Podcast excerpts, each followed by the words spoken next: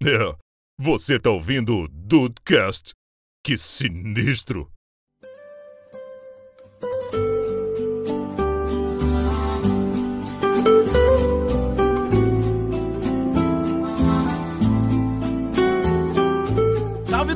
É o Rafael e precisou da Europa pra botar um casaco em Andrei Matos. Petrópolis não conseguiu, São Paulo não conseguiu, precisou a Europa pra botar um casaquinho nesse homem, gente. Que Ah, isso? outro Eu fiquei continente. emocionado. A primeira foto que ele postou tava com um casaquinho fechadinho até o pescoço. Eu falei, Rafael, pô, tá frio, né? todos, todos os dias. E o casaquinho dele tinha pelinhos por dentro. Olha ele, aí. ele parece muito mais fino do que ele realmente é. É um Olha. casaco pra frio. Que coisa maravilhosa. Aí me convenceu. O frio me convenceu quando eu vi o Andrei Matos de casaco. É isso, é isso. Benvenuto al Duricast, io sou Andrei Matos e a Itália, Rafael. Que coisa mais linda. Eu, cara, eu abri um sorriso bobo toda vez que eu vi os stories do Andrei. Tava lá assim, ele falando com o carinha do, do macarrão no queijo ali. Perfeito! Ah, meu Deus! que homem! Esse que italiano de novela da Globo maravilhoso. homem. Cara, deixa Mas se Thiago virou bem no italiano. Mas ele- a gente se virou bem no italiano. É, o Tony Ramos ficou com inveja. Fala Dudes, aqui é a Tata Finoto e eu sou da tribo das pessoas que só fura a fila e dá tchauzinho pra quem tá horas esperando. Mas merecido e muito justo, tá? Merecido isso. e muito justo. Sim, eu, eu furava a fila com permissão do- das pessoas que trabalhavam nos lo- locais. Mas É o tchauzinho isso, é é. sempre bem-vindo, né? Direito. O tchauzinho é sempre bem-vindo. Olha, honestamente, eu não dava tchauzinho, mas eu senti os olhos me fuzilando, assim.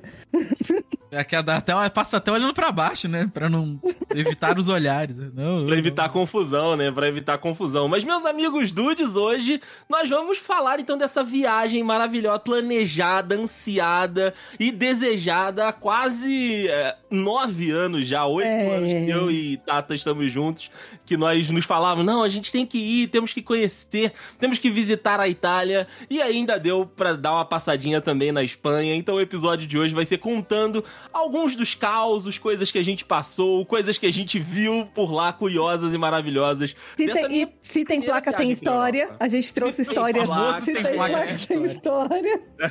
e tem, e tem, meus amigos dudes, e tem. Então, se você nunca foi pra Europa ou se você tá planejando ir pra lá, esse episódio vai servir pra te dar mais ou menos uma base de como que funcionam as coisas e também vai te divertir com certeza porque tem bastante coisa engraçada que a gente passou por lá. Vambora.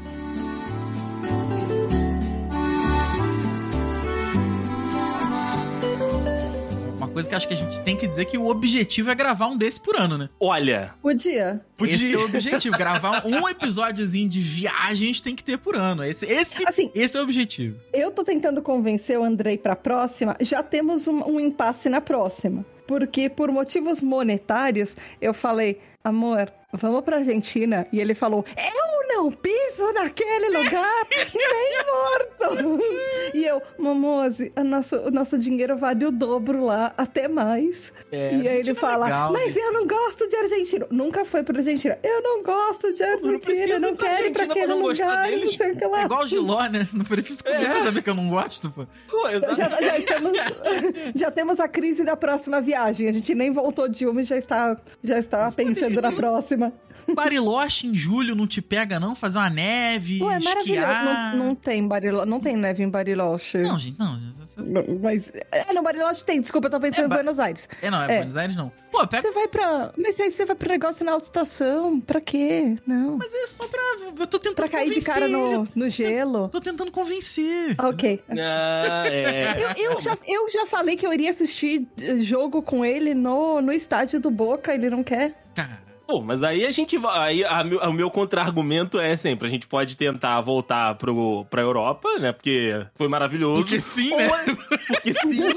Ou a gente pode tentar um chilezinho da vida, que é mais legal. É, não, maravilhoso, mas é mais Uruguai. caro. O Chile Uruguai é, é caro. legal. Uruguai é legal. Pô, então, exato. Que Argentina, cara? Ninguém merece Argentina, ninguém A gosta de Argentina é Argentina. maravilhoso, é muito legal. Enfim, Enfim. a gente tá aqui pra falar da Itália. É isso. Exato, e da exato. Espanha. Como é, que, como é que se deu o planejamento planejamento, gente. Porque eu sei, eu sei que a Tata é é das minhas. Ela, ela gosta de planejar. Sim. sim. Como é Cara, que foi, a- assim? O planejamento foi assim: conheci o Andrei. Nossa, eu tenho um sonho. Na minha vida, um dia eu vou pra Itália. E aí, foi oito anos depois. A, a gente tinha planejado pra ser, um, entre aspas, uma lua de mel. Quando a gente mudasse juntos, a gente ia viajar nas primeiras férias que a gente estivesse juntos pra, pra Itália, porque é o sonho da vida do Andrei. Eu conheci o Andrei ele falando: sonho da minha vida é ir pra Itália um dia. Verdade. Tipo, oito anos atrás. E, é, você conhece o André há muito mais tempo do que eu, você já deve ter ouvido falar Sim, desse sonho da vida dele. Assim, ele não esconde. Não? E aí, o que aconteceu? Mudamos. Você estava lá, Rafael. Você trouxe a gente dia Eu seguinte tava. que a gente mudou. Pandemia. Fechou tudo, lockdown. Três anos depois, a gente resolveu fazer a lua de mel três anos atrasado, comemorando que a gente, tipo, morou, mudou junto. Então, foi, foi, foi meio que a promessa que a gente se fez há oito anos atrás. Então. É bom que acabou dando assim, querendo ou não, até deu pra se preparar mais, né? Sim, Não. sim. Você acha que a gente não tava na última semana ainda? Andrei, a gente não terminou de planejar! Ah, Ele- mas aí é normal. tempo! Não, quando, Mas não, aí mas eu é digo normal. financeiramente, até de planejamento é, do que vai fazer, quanto tempo vai ficar e tal. Acho que deu, deu, É. deu, pra, deu pra pensar um pouco mais no, no caminho, né? Ah, sim. Sim, sim. A gente começou a planejar de fato a, a viagem quando a gente comprou a passagem, né? Porque a gente ficava naquela. Ah, a gente, eu quero ir, eu sonho muito ir. E a Também já tinha, né? já tava há mais de 10 anos sem, sem ir pra Itália, né? Porque ela foi Acho com a sim. E com, e com o irmão. E a gente fica naquela, tipo, ah, a gente quer ir, a gente quer ir, não sei das quantas. E assim, quando fica no campo das ideias, né, é, é muito abstrato. Aí a gente entrou em contato com a, com a representante da agência, ela passou o orçamento pra gente, a gente olhou ali, montou mais ou menos o, o nosso roteiro que a gente queria de voos e tudo. E aí, a partir do momento em que a gente confirmou a passagem, aí falou: ah, agora, agora é real. Hum. Agora essa viagem finalmente vai sair do papel, sabe? Começa a botar o A dedo nas que eu- coisas, né? É, a última vez que eu fui exato. pra lá foi. Eu tava começando a namorar com o Andrei. é, e é isso. E a gente falou assim: a gente tinha um destino, a gente queria ir pra Itália. Aí a gente falou pra ela: a, a conversa foi literalmente: encontra a conexão mais barata. A gente fica na última conexão que tiver, pra onde for, mas encontra a conexão de voo mais barata que a gente consegue. E aí ela montou um plano que foi pra tentar ser o mais em conta possível de conexão e, pra, e, e tudo pra gente, assim. É, e, e no nosso caso, a gente deu até um, um azarzinho por conta da, da Latam de ter cancelado Nossa. o voo da volta, mas é legal de fazer esse tipo de, de destino com a agência, sabe? Porque você tem a quem recorrer, você tem uma ajuda ali em algum momento, né, de, de mais desespero, ou de alguma mudança que acabe acontecendo que você não esteja escolhendo aquela mudança, ou mesmo se você tiver que fazer a mudança, eu acho que fica. Acho que é uma, uma assistência melhor, sabe? Pra pra que você possa é, conseguir é, fazer alguma, algum tipo de alteração. Então, nos voos, eu aconselho de verdade que, tipo, você tenha ajuda, se não de uma agência, de alguma pessoa que já tenha a prática, Intermediário, sabe? né, Porque é o intermediário. Porque pra mim, por exemplo, como foi a primeira vez, cara, eu, eu- tenho experiência de deslocamento de avião aqui dentro do Brasil. Então. 40 meio minutinhos que- de avião, né? é, 40 minutinhos de avião, mas só que nesse caso, cara, era em outros países e, enfim, sabe, com regras diferentes. Então eu acho que é uma, um auxílio legal. E aí, no momento que a gente fechou a passagem até eh, embarcar de verdade, cara, aí foi muito trabalho. Acho que a gente ficou uns 7, 8 meses. é, vendo as coisas e o que a gente tinha de ideia era o seguinte: era ir Pesquisa hotel, pesquisa É, cotação, pesquisa o que fazer, pesquisa pra onde ir. O que a gente tinha né, de planejamento era ir com o máximo de coisas pagas possível antes da viagem. Pô, isso é o ideal, Então, né, cara? A passagem a gente conseguiu pagar antes, o, as, as hospedagens a gente foi. é, aí a gente foi, né? Definiu as cidades que a gente queria ir, porque é, existiam várias possibilidades, né? E eu falei: não, a gente, a gente tem que ir pra Milão por conta do time, a gente tem que ir no San Siro, a gente tem que ver as coisas do Milan. Então o Milão era certo, né? Da, da programação. Você vai a primeira vez na Itália, você tem que ir a Roma, não tem jeito, né? Toda a Até história. porque a nossa conexão de a nossa conexão era lá, então a gente Isso. precisava ir pra lá de qualquer jeito. E ainda tinha isso, né? O aeroporto lá, você acaba saindo. A gente acabou saindo por, por Roma pra ir pra Barcelona. E aí, Florença foi também um destino que a gente quis muito, porque a, a Tá sempre gostou muito da cidade, sempre falou muito bem do, do, das coisas de Florença, das paisagens principalmente de Florença. Então, o nosso roteiro na Itália tiveram essas três cidades. A gente chegou em Milão e aí a gente basicamente ficou uma semana, seis dias ali em cada cidade, né? Milão, É. Florença e por último Roma, que foi é, o nosso, o nosso último, nosso, nossa última parada na Itália. E aí nessa volta, como a gente falou da agência, né, nessa, nesse retorno pra casa, a gente fez uma escala entre aspas em Barcelona, mas também ficamos ali seis dias pra poder curtir um pouco da cidade e tivemos que dar uma passada, mas aí foi passou mesmo, passamos Aham. por Madrid pra poder voltar por conta do problema que deu na passagem da, da Latam. Então a gente ficou aí planejando e aí senta, olha vídeo no, olha vídeos na internet, olha Essa parte é roteiros muito nos legal, cara. Eu sites. gosto muito de fazer isso. Sim, sim. E aí a mãe da Thaís, que também né, é uma pessoa que viaja bastante, já esteve na, na maioria dessas cidades que a gente foi, também ajudou bastante a gente, falando: ah, dá pra Ela fazer isso compartilhou aqui. alguns roteiros que ela já tinha feito alguns Exato, anos maneiro anteriores. Então, E- assim, deu pra gente montar um É. roteiro bem interessante pros dias, porque, assim, muitas das coisas que a gente via na internet, por exemplo, em vídeo no Instagram, em vídeos de blogs, era aquele negócio: há três dias Ai, em, ridículo. em- É. em Roma. Só que aí. Os deslocamentos que a pessoa colocava dentro dos mesmos dias eram muito grandes, porque você ia do, do norte da cidade pro sul pra voltar pro centro, sabe? É- eram deslocamentos muito irreais, porque aí você chegava no lugar, era aquilo: olha pra um lado, olha pro outro, vambora. Vai Chega embora. no lugar, olha pra um lado, olha pro outro e vai embora. A gente não. A gente conseguiu em diversos lugares chegar, dar uma circulada, ver se tinha a- algum tipo de coisa escondida. É, Parar pra tomar um cafezinho numa passeios. cafeteria que os Pô, locais isso tomavam é café. maneiro, cara, isso é maneiro. Exato, exato. Aproveitou, sabe? Então né? a gente foi com Aproveitou, não tempo, correu, isso. Né? Pois é. Isso, pra, pra a gente achou até um mesmo. lugar em Roma que eh, era uma coisa turística, mas a gente se divertiu pra caramba, que era... Sabe aqueles eh, lugares meio montados pra você tirar foto? Tipo instagramável? Aham. E ele tinha vários ambientes, a gente se divertiu pra caramba tirando um monte de foto. E só se divertindo mesmo. É, a gente achou esse negócio lá, a gente tava saindo. A gente do- tropeçou nesse lugar. Né, É, o, é o Panteão, né? A gente tava saindo do Panteão É, e aí a gente tava voltando pra ir em alguma outra coisa e a gente acabou caindo nisso.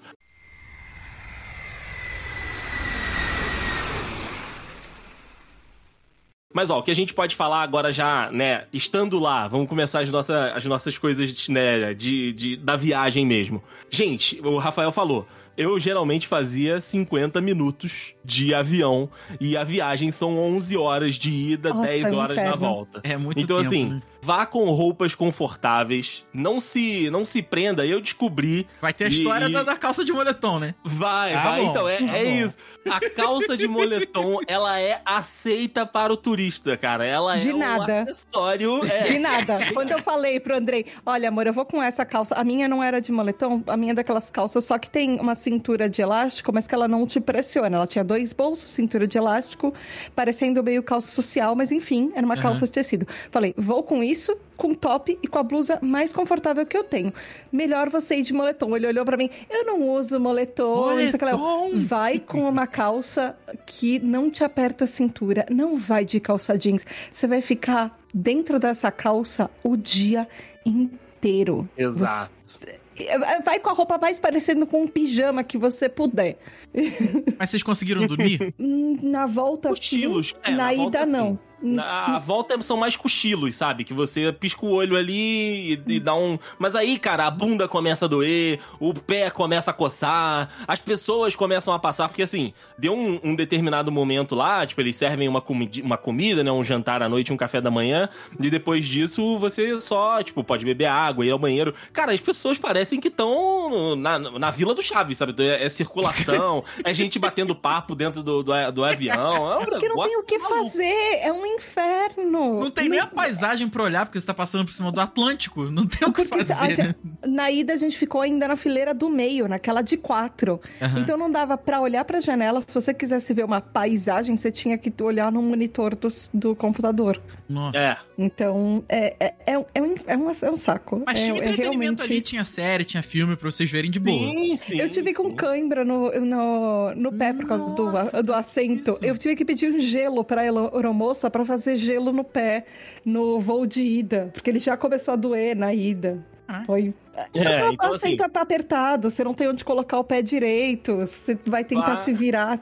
Não, é, é- é- Parece que cada vez que eu viajo de avião, ele Diminui. diminui, um pouco mais o assento, tanto na frente quanto na lateral, sabe? Aumenta o preço, É- é diminui um- o assento, é verdade. Então vá com uma roupa confortável, vá com uma roupa que você, tipo, possa se esticar e aí ela não fique te marcando, não fique te prendendo, sabe? Porque são 10, 12 horas que você vai ficar sentado ali e em algum momento você vai precisar desse mínimo de conforto. Mas enfim, Leve livros, leve podcasts, É, mesmo que tenha entretenimento do avião, vai que tem um monte de coisa que você já viu ou você não tá afim É, de ver, você vai querer leve. Mudar o entretenimento, né? É, baixe porque é importante. E aí a gente chega em, em Milão, a gente chegou, né? A, a gente. Ah, estudou muito também os roteiros que a gente queria fazer e várias das cidades europeias têm metrô, alguns são mais novos e estão mais perto daquilo que você pretende fazer, outros nem tanto, outras nem têm metrô ainda, né, como é o caso de Florença. Florença tem um VLT lá igual no Rio, mas que é mais na parte mais nova da é cidade, que Florença é muito velha. É, exato. A Florença tem o mesmo têm problema acesso. de Roma. Você faz metrô e aí a escavação para por 10 anos, porque aí você vê no, no- onde tem o metrô, tem uma. Inclusive, a gente viu isso. Uma pessoa com uma escovinha de dente limpando uma poeirinha ali de alguma coisa histórica que eles acharam debaixo do, do, do Coliseu. Cara, isso é muito porque estão tentando há 15 anos fazer uma linha ali. E há 15 anos está parada a mesma estação da linha, porque eles vão tentar escavar debaixo do Coliseu e alguém encontrou, obviamente, coisas arqueológicas. E aí a gente viu lá, tipo, uma pessoa com uma escovinha limpando Cara, algum maneiro. achado ali, algum resto de pote, ou um resto de osso, ou um resto de qualquer coisa. E eles param. E, e na Itália tem muito esse problema. Quanto mais velho, mais problema de metrô tem por causa disso. Mas isso é dizendo, eles têm 15 vezes mais metrô do que a gente, tá? É, é, tem nem com- comparação, né? Mas deixa, Não, eu, não deixa tem. eu fazer uma pergunta. Deixa eu voltar aqui um pouquinho. Que como, como a. Tata comentou, eu conheço, conheço o André tem bastante tempo. E há bastante tempo eu ouço ele falar da Itália. E, eu- mas eu, assim, eu quero saber, quando é que foi... du- duas perguntas. Quando é que a ficha caiu, tá? Quando é que você falou, caraca, ferrou? E qual, qual foi a, a sensação que você teve quando você botou o pé no aeroporto que você leu a primeira placa em italiano? Putz, cara, a primeira. A primeira Ou vez que a aeromoça começou a falar em italiano com Pode você. ser também. Eu, a, a primeira ficha caiu na hora que aterrissou o avião, cara. Porque assim, a gente, como você falou, a gente tá voando geralmente por cima do oceano a maior parte do tempo, mas na hora de manhã, na hora que a gente tava chegando lá, você já começa a ver aquela paisagem diferente da nossa paisagem daqui, né? A paisagem europeia, ela tem uma característica diferente, ela- a vegetação é um pouco diferente, o esquema das cidades, ele é, ele é diferente. Então, assim, como ela falou, a gente tava na, na fileira do meio, então pra ver alguma coisa você tem que dar aquela esticada no pescoço e dar uma olhada na janela da galera do lado. E aí você começa a ver, a gente como foi no finalzinho da, da primavera pra eles, né?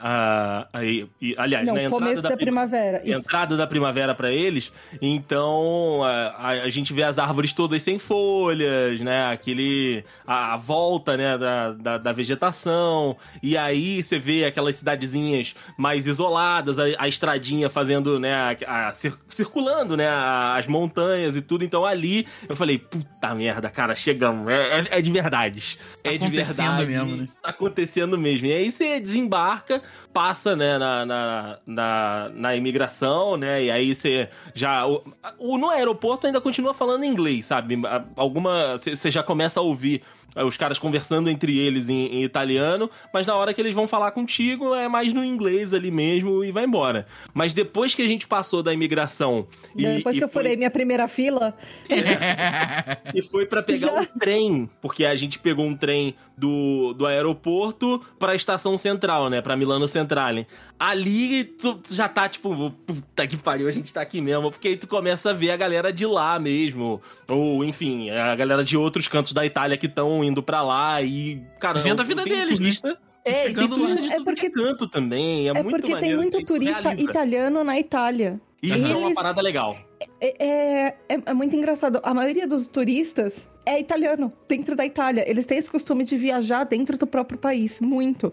A gente Maneiro. faz isso aqui também, mas. É, Mas se você perguntar pra alguém, o objetivo é, é viajar pra fora, né? Exato, é. é, é isso. É isso. E lá não, eles viajam muito dentro do próprio país. Pô, que maneiro. Sim, e aí foi isso, sabe? Na hora que, que o, o avião começou a estar mais baixo, que a gente começou a ver a, a cidade, começou a ver as paisagens, que pra mim, tipo, puta, é, é real mesmo. Eu tô aqui e depois de muito tempo querendo estar aqui, eu tô aqui. Trabalhando pra caramba, ago- É, muito de- sapo, eu cheguei aqui. Puta, velho, eu tô aqui, cara, tô aqui. Aí é, é aquilo, sabe? Na hora, você, claro, vai. A gente tava com horário, a gente tinha que chegar no, no apartamento e tudo, mas então na hora que a gente é, saiu, a gente foi pra, pra Milano Centrale, né? Que é a estação principal de, de trem, de metrô da, de Milão, e aí de Milão a gente pegou a linha pro Duomo de Milão, que é uma das do- dos, dos, dos pontos turísticos mais conhecidos da cidade. E aí na estação a gente sai já, né? Uma da- das saídas, depois a gente acabou pegando outras estações de metrô, porque eu e a Tá, a gente virou aquele joguinho Subway Surfers, 100% aquilo ali, rato de metrô. A gente já sabia dar informação no metrô, se É, precisasse. sabia dar informação no metrô. A gente saiu numa escadaria que era bem de frente, assim, sabe? Então, você vai subindo as escadas, você vai começando a ver a ponta da- das torres da, da, da catedral, né? Do, do Duomo. E aí, cara, você tem aquele visualzão maravilhoso da, do Duomo e a praça lotada de gente, porque a gente chegou. Era, era já avançado da manhã, quase Tipo, de meio, tarde não, já. acho que já era meio-dia, É, uma hora, pro- por aí. É, pra tarde já. Cara, muita gente, porque a, a praça tá ali, né? As pessoas estão na fila pra entrar na igreja, mas aí tem a galera que tá tirando foto na praça, tava rolando a apresentação. Tem muito músico de, de rua, né, na, na Europa. Então Tava rolando um gente- protesto também, Tava ia rolar um pro- protesto mais, mais tarde. E, Então, assim, muita gente, muita e gente. você não sabe se tem mais, mais pomba do que gente. Você fica contando. Tem mais pomba ou gente? Você não sabe. Tem os dois. Tem bastante pomba, cara, tem bastante pomba. E aí, a gente foi pro nosso apartamentinho. Outra coisa que a gente é, é, meio que fez como regra, né, pra montar o nosso roteiro, todos os lugares que a gente ficou eram, tirando Uma, de duas Florença, quadras. É. uma, duas quadras do metrô, sabe? Pra gente conseguir, tipo, sair de casa e, e já cair no metrô, já poder se deslocar pro que a gente tava, porque, pro que a gente tava precisando. E por Então, causa assim, do meu problema no pé. e também é por conta do, do- da inflamação que tá, tá, tá no pé. E aí, enfim, pra poder fazer o, o deslocamento mínimo possível. E aí, cara, é isso, assim. A gente tinha um roteiro pra fazer todos os dias. E nesse dia de chegada, a gente tava até mais suave, porque a gente conseguiu a- liberar um tempinho, porque não acabou não dando pra ir no jogo que a gente queria no primeiro dia. Então a gente foi dar uma circulada, foi conhecer, foi ver o que, que tinha no bairro. A gente foi no mercado, a gente ficou em, em Airbnb, não ficou em hotel ou hostel. A gente preferiu o Airbnb muito por conta da, da liberdade, né? Da gente ter uma casa nossa lá e aí poder lavar roupa, é, poder cozinhar se a gente estivesse ah, com. Mas né, esquentar a comida congelada se a gente precisasse. também, esquentar Mas, é. comida congelada, exatamente. Rafael, essas coisas. Para... Assim, quando eu falava com o Andrei, amor, dá pra gente comer comigo, eu tô congelada, lavar roupa na viagem. A reação dele era: não vou pra supermercado nas férias, não vou lavar roupa nas férias, não vou ficar comendo comida congelada na Itália.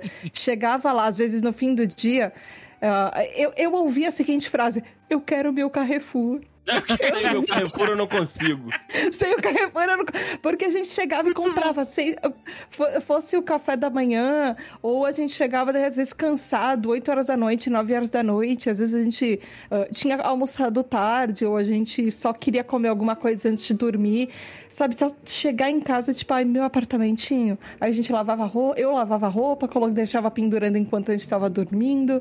Às vezes, parece besteira, ah, não vou comer comida congelada numa viagem. Ge- A gente geralmente É, não comia, mas o fato que você consegue, sei lá, comprar alguma coisa, um pão e frios pra você fazer no café da manhã, sabe? Comprar alguma coisa pra você tomar, já dá uma, Tem a dá uma sensação de casa, de né? casa. É, é. Exatamente, exatamente. Então a gente tinha uma casa, né, em, em cada cidade, a gente conseguiu é, bons negócios, bons apartamentos, não foi barato, a gente tava até refazendo as contas aqui, porque a galera tava me perguntando mais ou menos, né, quanto que a gente fez os dois. Então a, os, as estadias acabaram sendo a coisa que a gente mais gastou dinheiro, mas por conta dessas, dessas particularidades que a gente tava querendo, tipo, próximo a metrô, para que a gente pudesse fazer o deslocamento, próximo de algum ponto turístico já, né, que pra, pra gente poder sair de casa de manhã em algum dia já poder ir nele em Florença Florença, por exemplo, o dia que a gente foi no, no Duomo, a gente saiu cedo de casa, tipo, atravessou duas, três quadras, já tava na fila para poder. Florença é tudo muito perto. Pra poder entrar. É, o centro é. histórico, né, ali é. de turístico. Mas em Roma também, que nem tudo não é tão perto, a gente também tava, tipo, a uma, duas estações do Vaticano. Ah, então. Sim. É, a gente meio que mais caro, né? Porque tu ganha tempo e, pô, tempo é dinheiro, né, isso, né, cara? Então... É, é, tempo é total dinheiro. No e nosso aí... caso, no, no, nessa estação do Vaticano, o tempo significava menos chuva e a gente ficou encharcado até é, o joelho. Foi um dia de então... chuva que a gente pegou. Caraca, o único dia foi, foi no, no, quando foram pro Vaticano. Pro Vaticano, é. A gente saiu de manhã pra ir no Castelo de Sant'Angelo, e aí, chovendo pra caramba, a gente tentou ir pro, pro Vaticano e falou: não, a gente tá muito molhado, a gente foi almoçar, a gente tá muito molhado, vamos pra casa, e aí depois a gente voltou pra rua quando, quando parou de chover. O Mas, sapato enfim, tava tá fazendo choque-choque, não, não dava. A gente tava aí. A gente pisou em todas as poças possíveis naquele dia, e quando a gente não pisou na poça, um carro ainda passou pelo André Andrei jogando água, toda é. a bossa no Andrei. Filha da... Bem aí tá Brasil europeu mesmo, né, cara? o Brasil da Europa, cara. Porra. E aí não é tinha, isso, a rua inteira tava alagada. Não tinha o que o carro fazer né, em defesa do, do cara. É, pois é. E, e, aí, Rafa, vou te falar, cara, a Itália é, é mesmo o nosso querido Brasil da Europa, mas é muito gostoso, porque você acaba se sentindo meio em, em casa, casa mesmo. Porque, cara, o tem gente italiano. gritando. É, tem gente gritando na rua, tem. Tem taxista brigando quando ele tá errado. Tem taxista ah, brigando, o trânsito é uma loucura, cara. Então, assim, a, a primeira impressão, né, é, da, das cidades que eu tive foi de Milão, e a, até a Tá mesmo falou que surpreendeu a ela. É, eu muito fui pra, pra Milão por conta do Milan, né, por conta de sempre ter tido o sonho de poder ir no San Siro, de poder conhecer as coisas do Milan, e a gente foi, eu fiz o tour Foi seu presente estádio. de aniversário, é. É, foi, foi no dia do, do aniversário, e... Mas, assim, o, o resto da cidade, as outras atrações foram muito legais. Uma delas, inclusive, foi a Última Ceia, né? Inclusive a Itália, hum. essas cidades que a gente foi, principalmente, é, Milão e Florença, elas têm muita influência do Leonardo da Vinci, né? Que uhum. trabalhou muito tempo lá, tem diversas obras lá. E aí a gente foi na igreja, onde tem aquela pintura que é conhecida, que é histórica, tem um monte de lugares aí, que é a última ceia, que é Jesus com os apóstolos ali, e aí cada um tá de um jeito, enfim, tem a, a, a representação do, do Leonardo da Vinci. E, cara, que é um dos quadros que mais foram. Uh, tiveram referências. É, referências, exato. E aí ele tá numa igreja que acabou sendo atacada na Segunda Guerra. É, e tem uma outra obra também dentro dessa igreja, de um outro artista que pintava junto lá com o Leonardo da Vinci. A igreja ela foi bombardeada na, na, na, na, guerra lá na, na Europa. Praticamente toda a igreja foi destruída. E sobraram essas, duas paredes. E essas duas essas, paredes nossa. que sobraram, uma de frente para outra, foram uhum. as das pinturas. Que eram os, que era o refeitório dos monges. A igreja quase ficou intacta, mas a parte do monastério, da onde os padres moravam, ali foi uh, onde foi onde caíram as bombas. E uh, essas duas paredes sobreviveram com as obras é. intactas. É, é muito louco, é porque eles têm uma foto. Mesmo, né? É, eles têm uma foto, né, no do tour que a gente faz até chegar à, à última ceia, que mostra, né, a foto depois de como que ficou aquela estrutura de, tipo, tudo destruído no meio, né, as paredes destruídas no meio e só as duas paredes com as pinturas de pé, cara. Então, assim, você acaba ficando até arrepiado quando a mulher fala que, tipo, ela falou, olha, foi tudo destruído, a gente teve, é, né, os padres e a igreja tiveram que reconstruir tudo e só essas duas paredes, com essas duas pinturas, com essas duas representações, ficaram, ficaram de pé. Mas qual é o rolê da, da última ceia? Foi que a gente, antes de entrar no complexo né, da igreja para poder visitar a última ceia, você tem uns armários pra você deixar as suas coisas, mochila, bolsa, não pode entrar com água. E aí Não pode entrar com comida. não pode e entrar aí com comida. ela E fala, aí- não pode entrar com macarrão. Não, não pode entrar, não é com macarrão, não pode entrar com comida nos bolsos e nem Ah, é. escondida. É. Não é macarrão. Aí, quando ela falou isso, aí eu fiquei, eu olhei pra Thaís, a Thaís me olhou e eu falei, não, vou perguntar. Se tem placa, tem história. A gente Deixei- aqui já começou. Deixei todo mundo ir embora, né? Porque é, é grupo com horário marcado, então eles iam ter que esperar a gente de qualquer forma. E aí a gente guardou as nossas coisinhas e aí depois foi pra moça da recepção e falou: Olha, você falou que não pode entrar com água, não pode entrar com comida e não pode entrar com comida nos bolsos ou escondida. Se você dá esse recado. É porque já aconteceu ou já teve alguma coisa. E aí a menina começou a rir. Aí a gente, hum, já aconteceu, Hum. já aconteceu. E aí foi E o seguinte, Rafael, ela- não é o que você está esperando. Ela Acredite, não é o que gente. você está esperando. que, enfim, em algum desses milhões de passeios que acontecem por lá, Hum. é, tinha um, um- um cidadão que guardou as coisas lá, mas que na hora de passar no raio-x mostrou que ele tava com um macarrão e Ah, a não. Bolonhesa. Não, não, bolonhesa na cueca, cara. Nossa, a bolonhesa, entendeu, Rafael? É tipo, ele estava completo. Literalmente com macarrão. Provavelmente tinha uma- ele ia tentar fazer aquele ataque de jogar comida na, nas obras. Porque Ah, estavam aí acontecendo é- esses ataques na aí. Europa. Então, e, e assim, ela tava contando e a gente olhando pra ela com a cara de. "Ah". Ah, tá. Então, então vocês já viram coisas aqui, né? Ok, então, é isso, né? Mas, assim, é impressionante é, o nível de, de segurança das coisas. Tudo bem que, assim, o, o italiano quer que você resolva o seu problema rápido e saia da frente dele. Então, assim, você fala, ah, eu quero ir pro passeio X. Ele, ah, você tem um ingresso? Tenho. Ele, "Pi, vai embora. Tipo, a, a gente chegou lá na última ceia, o passeio era, sei lá, 11 horas da manhã. Não, na verdade a nome- gente não tinha uh, agendado porque eu não conseguia agendar ah, o meu ingresso PCD pelo site. Eu tenho direito a ingresso para PCD na Europa, porque TDAH é visto como deficiência lá, aqui no Brasil ainda não, enfim. É, e eu tinha direito em todos os lugares que a gente foi, eu entrava de graça. E eu levava o Andrei de graça, só que em vários lugares você não consegue agendar antes por causa disso. Aí eu cheguei lá, olha, não tem mais ingresso para hoje. Eu, olha, tem a, a carteirinha de PCD e tudo. Ah, ela falou: ah, então tudo bem, você pode, a gente consegue pra você, mas você consegue a um meio-dia só. Eu olhei pro Andrei, eu, será que a gente não consegue. é, E era nove e meia da manhã. é, um pouco mais cedo ou um pouco mais tarde. Eu, eu queria até deixar pra mais tarde, porque a gente ia pra um outro lugar antes, já que a gente ia ser só meio-dia, alguma coisa assim, a gente ia deixar pra depois. Aí ela falou: não, não, não. Aí ela se irritou comigo, ela- aí ela ligou pra uma outra pessoa, ela me deu pra 15 minutos mais tarde. Isso porque ela falou que tava lotado.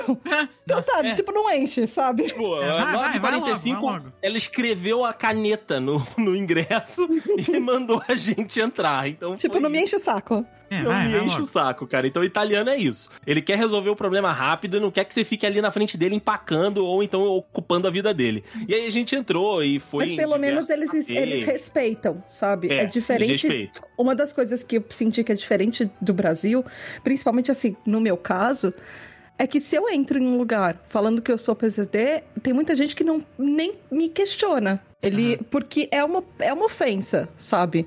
Você ficar, por que, que você tá, tem direito à fila preferencial? Eu não sou obrigada a falar para as outras pessoas o que eu tenho. Obviamente, eu tava carregando laudo e tudo pra, pra pessoa que eu devo uma satisfação, que é tipo quando a, a pessoa do caixa, por exemplo, e tudo, é, não tem problema. Mas é diferente aqui no Brasil, que se eu pego, por exemplo, se eu quiser pegar uma fila preferencial, por exemplo, no avião de volta, eu peguei a fila preferencial. Teve uma velha que veio me questionar: você não tem idade pra estar aqui? Eu falei: não, eu tenho uma deficiência. Caraca, e a velha veio é, me questionar.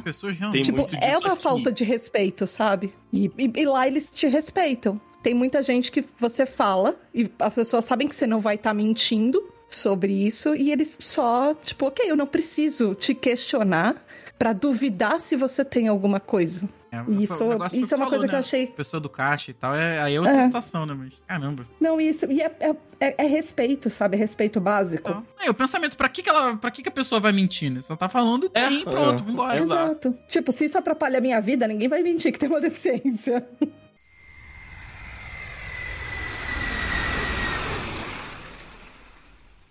E aí a gente, a gente fez na maioria das cidades um negócio que eu falei que seria o sonho do Rafael, que é o sightseeing, né? Que na realidade é você entrar num ônibus, você compra a passagem de um ônibus para ir, e esse ônibus ele tem ou uma linha ou várias linhas que passam pelos principais pontos turísticos da, da cidade. E cara, é maravilhoso porque assim, a gente geralmente fazia isso ou no primeiro ou no segundo dia pra gente conhecer os deslocamentos da cidade e Conhecer o enfim, geral, muitas vezes a gente não ia geral. passar por vários lugares da cidade que a gente passava com o ônibus. os mais longe, né? Os destinos mais longe, as atrações mais longe, a gente ia no dia do sightseeing, porque você pode descer e subir desse ônibus quantas, Quantas vezes você vezes? quiser dentro daquele passe que você compra, porque tem passe de 24 horas, passe de 48 48 horas, e 32, acho. É. E assim vai. Então a gente deixava os pontos mais longe, né? As coisas mais longes pra ir de sightseeing, que é esse ônibus que você Ou mais um altas. É. Porque às vezes Você- ele sobe as ladeiras que você não quer subir a pé. Isso é uma boa, isso é uma sim. boa.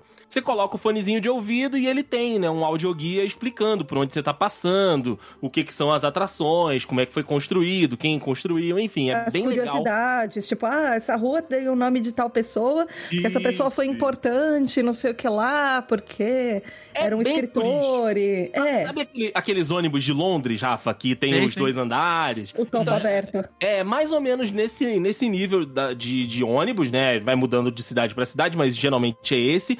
E, cara, mas eu, eu falei com a Tal, falei, cara, é a primeira vez que eu tô indo, então eu quero fazer coisa que seja, tipo, muito turística mesmo, Claro. tipo...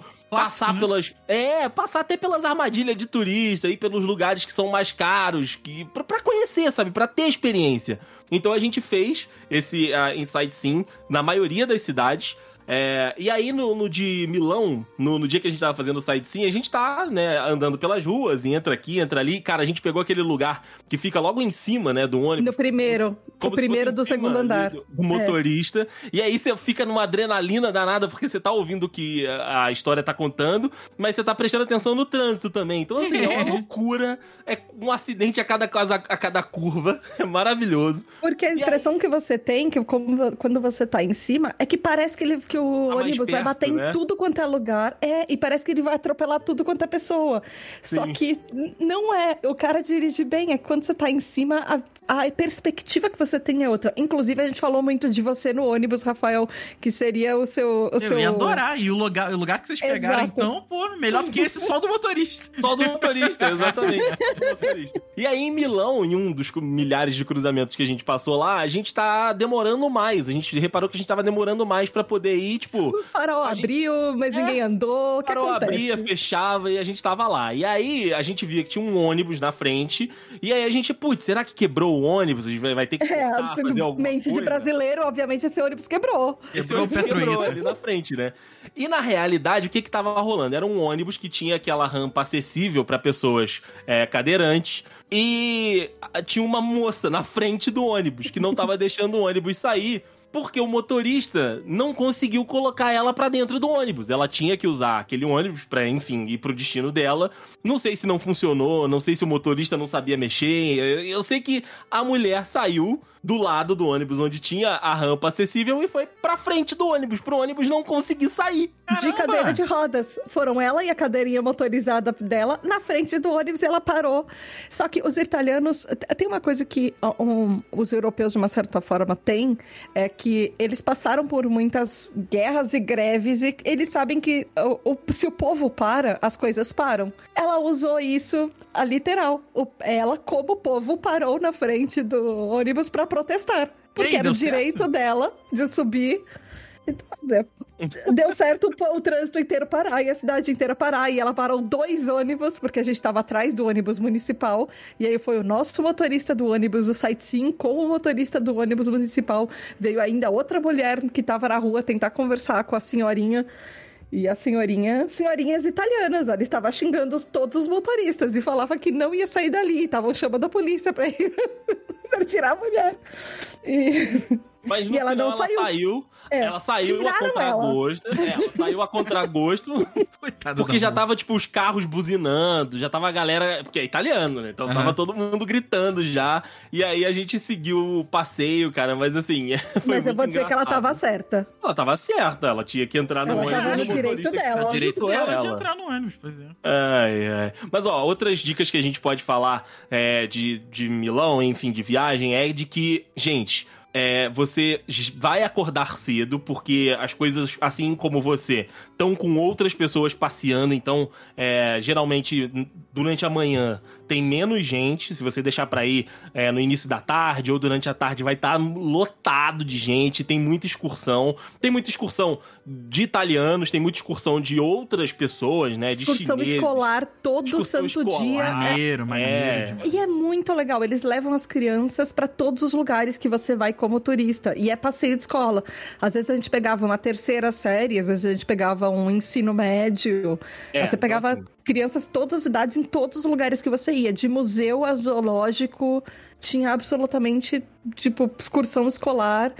E, e é muito legal, do tipo, ai, as criancinhas estão indo pro Panteão, hoje as criancinhas estão indo pro, pro Coliseu, sabe? As crianças estudam história em loco. É, isso- É, é bem Pois isso. é. E de vários Cara, países, então a gente encontrava é, grupos escolares alemães, franceses, Nossa. maneiro. ingleses. Então, e, e, sei lá, hoje a escolinha britânica vai fazer um passeio pra Itália pra estudar a Roma antiga. E é isso. Ali do E eles lado, fazem né? isso por lá. Então, assim, você vai acordar cedo se você quiser, tipo, pegar com menos fila ou se você tiver que fazer alguma, alguma coisa. E outra, anda. Meus Uhum. amigos, o que anda em viagem, o que anda de turistar 20 é uma... mil passos é a nossa média por dia. A gente Aí é bateu muita 30 uma coisa, vez. gente. Pô, isso é muita coisa. Minha fisioterapia tava em dia. E eu vou ter que Ah, voltar a vai fazer mais dia. fisioterapia depois, Também. agora porque andar tanto, mas. Porque assim, a gente tava com o nosso roteiro, mas volta e meia, tipo, uma coisa você acaba perdendo o horário, ou acaba tendo um outro horário, porque, tipo, fecha durante o almoço, tem muita Ou vai coisa ver que. outra coisa também. É, ou vai ver outra coisa. Aí a gente colocava no, no Google Maps, tava, sei lá, a 20 minutos de onde a gente tava. Ah, vamos andando devagarzinho que vai dar pra chegar, entendeu? Então, assim, a gente não se poupou disso. Tipo, ah, tinha que andar 15, 20 Ah, minutos. sim, poupou sim. Um pouco Não, a mas- gente se poupou. Mas a gente se poupou mais no final. Em Milão, por exemplo, a gente tava andando de boa, né? A gente Eu tava me poupando o máximo vezes. possível. Se eu queria, É. queria pegar uma estação de metrô, a gente pegou o passe. Ah, tava Da no semana passe, é isso que eu ia inteira. falar agora. Tá no passe e manda ver. É, Isso, então, isso. eles têm aquelas coisas de passe, por exemplo, ah, você tem o passe do dia inteiro ou o passe de semana e a gente comprava. E se você quiser andar uma estação, você anda. Você pode andar quantas estações você quiser por quanto tempo você quiser. Sair e voltar do metrô facilita. quantas vezes É. você quiser com, com o passe de semana, ou enfim, com o passe de horas, dependendo da cidade. Mas é, não se poupe, gente. Tipo, vai, vai mesmo, é, curte, se tiver que, que curtir, entre em fila, se tiver que entrar em fila. Mas é pra que acordar cortar. cedo e dormir Mas e acabar é pra- dormindo tarde. Não, É, não adianta a- dur- acordar tarde, porque se, se uma fila fala que, ah, sei lá, o lugar abre às 9 horas da manhã, às 8 já vai ter Tá fila. cheio, né? Pois é, não Já dá tá pra cheio, achar. é. Não dá pra achar que não É. vai. É o mundo inteiro E visitando. diferente do Brasil, fala que vai o ônibus e o trem vai sair 9h53, sai 9h53 mesmo na Itália, que é meio zoneado. É, é. Ah, e e tem, tem uma coisa também, né? Quando ele fala, por exemplo, o supermercado fecha às seis, às vezes, cinco horas ele já não te deixa. O supermercado não, mas o museu, por exemplo, se ele fala que ele fecha às seis, às cinco eles não te deixam entrar. Não, aí É, porque a bem. eles 5 é, a não- último, é a última entrada, né? Eles falam, ah, demora no mínimo uma é hora pra você ver, então a gente não vai te deixar entrar porque você não vai ter a experiência. E, por exemplo, ah, o caixa do supermercado, o supermercado fecha às seis, vamos supor. Seis horas, a pessoa do caixa levantou, pegou a malinha dela, te deixou ali porque você não terminou de passar as suas compras. Problema seu, volte amanhã. Caraca! Porque deu o horário, larguei a minha caneta e ninguém está me pagando hora extra. Eu não vou fazer hora extra por sua causa. Então tem, tem, sei lá, restaurante que não te deixa entrar 15 minutos antes deles fecharem, por exemplo, porque eles vão fechar. Cozinha fechou, eles só vão terminar os serviços. Diferente, É, então mesmo. se, Se programa, se programa pra você poder. Não tem conseguir- jeitinho brasileiro lá. Não jeitinho, tem jeitinho. A hora é a hora. brasileiro. Pô, A hora é a hora, Tem cara. uma parada que, que o Deicin comentou aí de fazer coisa de turista mesmo, e tu falar, ah, tomar os golpes de turista. Aconteceu alguma coisa? Chegou? Vocês chegaram a sofrer alguma tentativa? Não, Ou- mas a gente viu. Vocês viram a galera com, com- com aqueles negocinhos pra amarrar no braço das pessoas? Co- Como é que... Isso! Ah, sim. É, negocinho pra amarrar no braço, foto, é, rosa. Tem muito disso, sabe? De tipo, ah, ah, tipo, é um tô te dando um presentinho. É, É. é um presente aqui pra sua namorada, é um presente 10 aqui euros. pra vocês. é, e aí você, tipo, ah, é um presente, obrigado. Ele, ah, mas eu, eu tenho um projeto que você pode contribuir, não sei das quantas, cara. Ou, mas, ah, ou então a pulseirinha da amizade, eu te dei uma coisa, você tem que me dar alguma coisa em troca. É, recusa tudo, cara. Recusa. O André foi O- o Fernando- vacinado. né? Lembra da Comic Con, né, André? André pagou, pagou a revista de 2003 pro pessoal de medicina. Ele tá vacinado pra caramba. Não, o irmão da Tá, a gente encontrou com ele em Florença, e aí a gente passou por algumas pessoas que estavam pedindo, né? Dinheiro, Meu irmão é muito mal-humorado, gente. ajuda. Ele, ele é maravilhoso, mas ele é muito mal-humorado. E aí ele passava falando não também, só que eu falava, não, grazie, não, grazie. E aí o Fernando falou assim, o André é, é- é tão educado que ele tá falando não, grazie pra pessoa que tá pedindo dinheiro pra ele. ah, não, não, obrigado, não, obrigado. Não, não, não, não, obrigado. O- uma coisa que a gente viu em Milão foi que a gente não sabe se é golpe, mas a gente não entendeu como aquilo funciona e a gente ficou meio assim. Porque o, tem as passagens de, de metrô são bilhete impresso. E, e, assim, por exemplo, você compra a passagem de um dia, três dias, quatro dias, é sempre o mesmo cartãozinho que ela marca, por exemplo, 24 horas no seu cartãozinho e ele vai na máquina automático. Aham. Então ele deve ter algum chip, alguma uma- um código de barras, alguma coisa assim. E aí a gente via à noite uma galera recolhendo esses cartõezinhos no lixo. E no dia que a gente chegou, tinha gente que ficava é, do lado da fila, porque tem aqueles caixas eletrônicos, tem tanto o caixa normal com pessoas, quanto aquele caixa automático eletrônico que você só compra a sua passagem e não precisa falar com ninguém. E é- fica geralmente uma fila grande para as pessoas comprarem a passagem para poder entrar, e aí fica a gente vendendo o, o passe na fila, para você não pegar a fila. Então a gente não sabe se eles são recarregáveis ou se a pessoa só. Porque a gente viu gente pegando do lixo as passagens descartadas. Então a gente não sabe se é golpe. Da pessoa te vende, sai correndo quando você não consegue não passa passar na catraca, Ah, ou se tem alguma maneira de recarregar isso e de repente, sei lá, a pessoa ganha um trocado por é, recarregar o, o bilhete, É, alguma então, assim, coisa desse jeito. A sempre gente vai no- É. nos canais oficiais se, e sempre tenta resolver sozinho ou então vai na loja da empresa que você tá procurando mesmo, sabe? Porque a galera que tá ali tá sempre de olho, tá sempre. O golpe do Coliseu. É, então, daqui a pouco a gente chega lá. A gente É. ainda não chegou em Roma. Aí, a gente finalizou, finalizou Milão, a gente foi inclusive pro Lago Como. Tem muita gente que faz isso, né, quando vai ficar mais tempo né, nas cidades. é, é, em Milão, enfim, em cidades na, na Europa, cidades maiores, tem cidadezinhas menores, né, no entorno, ou a uma hora, uma hora e meia de, de trem.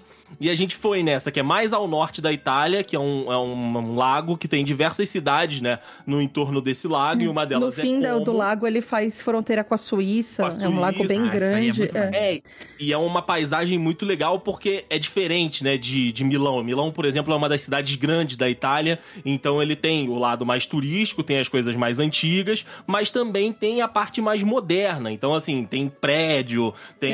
É, O André andava por lá falando: aqui a gente tá na parte da Faria Lima, né, amor? Eu falei: é. Isso, esse é. daqui é o equivalente à Faria Lima de Milão. Faria Lima deles, né? E aí a gente foi pra essa cidade que é um pouquinho mais no interior e assim, a gente aproveitou porque os visuais são muito bonitos. Geralmente tem outras coisas pra você fazer, outros passeios pra você curtir. A gente subiu num funicular, né, que é um como se fosse um bondinho subindo um, morro que tem lá. Quase um teleférico. É, É, uma, é um um cruzamento de bondinho e teleférico, uma coisa isso, assim. isso. E a gente subiu, sabe, a montanha, e aí você consegue ver o lago e a cidade de cima, tem coisas lá em cima pra você fazer, tem um farol que a gente acabou não indo porque era muito distante, né? E aí tinha a questão do, do pé da Tá e tal. Mas se rolar, se você tiver com uma agenda mais tranquila, assim como a gente estava com uma agenda mais tranquila em Milão, a gente colocou esse um dia pra ir né, pra, pra essa outra cidadezinha. E tem outras cidades, né? Muita gente parou. Tem gente que faz o cruzeiro pelo lago inteiro e visita É. várias cidadezinhas. Tem gente que parou em Monza, né? A gente, a gente pegou um trem que passava por Monza até chegar no, no Lago Como. Então, dá pra programar pra você, tipo, ficar na, na principal, né? Na cidade, na metrópole ou na cidade mais histórica, mas também dar uma voltinha pra um, pra um outro canto. E Moses, aí, no último... calma aí, não, eu tenho, que, eu tenho que contar isso uma coisa pro Rafael. Rafa, Hum. você lembra a expressão Thanos fazendeiro, certo? Que depois que o Thanos mata todo mundo, Sim. ele resolve que ele vai se aposentar e ser fazendeiro. Ouvi na viagem, quando a gente foi pra Como, a tal a seguinte frase: Amor, quando se um dia eu ficar bem rico, eu vou largar tudo e eu vou vir morar em Como e virar pescador. Porra, Andrei Pescador? É André Maravilhoso, Pescador. maravilhoso. Eu- ele vi- virou tipo o sonho dele. Agora, ah, eu vou largar tudo, eu vou, vou ter uma casinha aqui. Só ficar, passar o dia olhando pro lago, pegando um barquinho, andando de lancha no lago. De repente, cuidar, tanta coisa. trazer meu cachorro pra praça. Pô, eu e, apoio, e apoio essa teremos, skin. talvez, na velhice, da- Dedé e pescador. Ou, ou Dedé e dono de lancha, talvez, sei lá. de um barquinho motorizado, talvez. Pô, Caraca. maravilhoso, Apoio, cara, maravilhoso. Porque é, um- é uma cidade relativamente pequena, é bonita, e eu já vou ser um velho rico mesmo, então já vou ter o que aproveitar, entendeu? Vale muito a pena. E no último dia em Milão, como eu falei, a gente pesquisou bastante e fez coisa de turistas e, e tal. A gente foi numa terma lá em, em Milão que aproveitava uma terma antiga, uma terma romana que lá que, maneiro. que tinha em, em Milão. Tem E aí os arcos foi- romanos, da, É. daquelas. Sabe aquelas construções que eles faziam para passar água?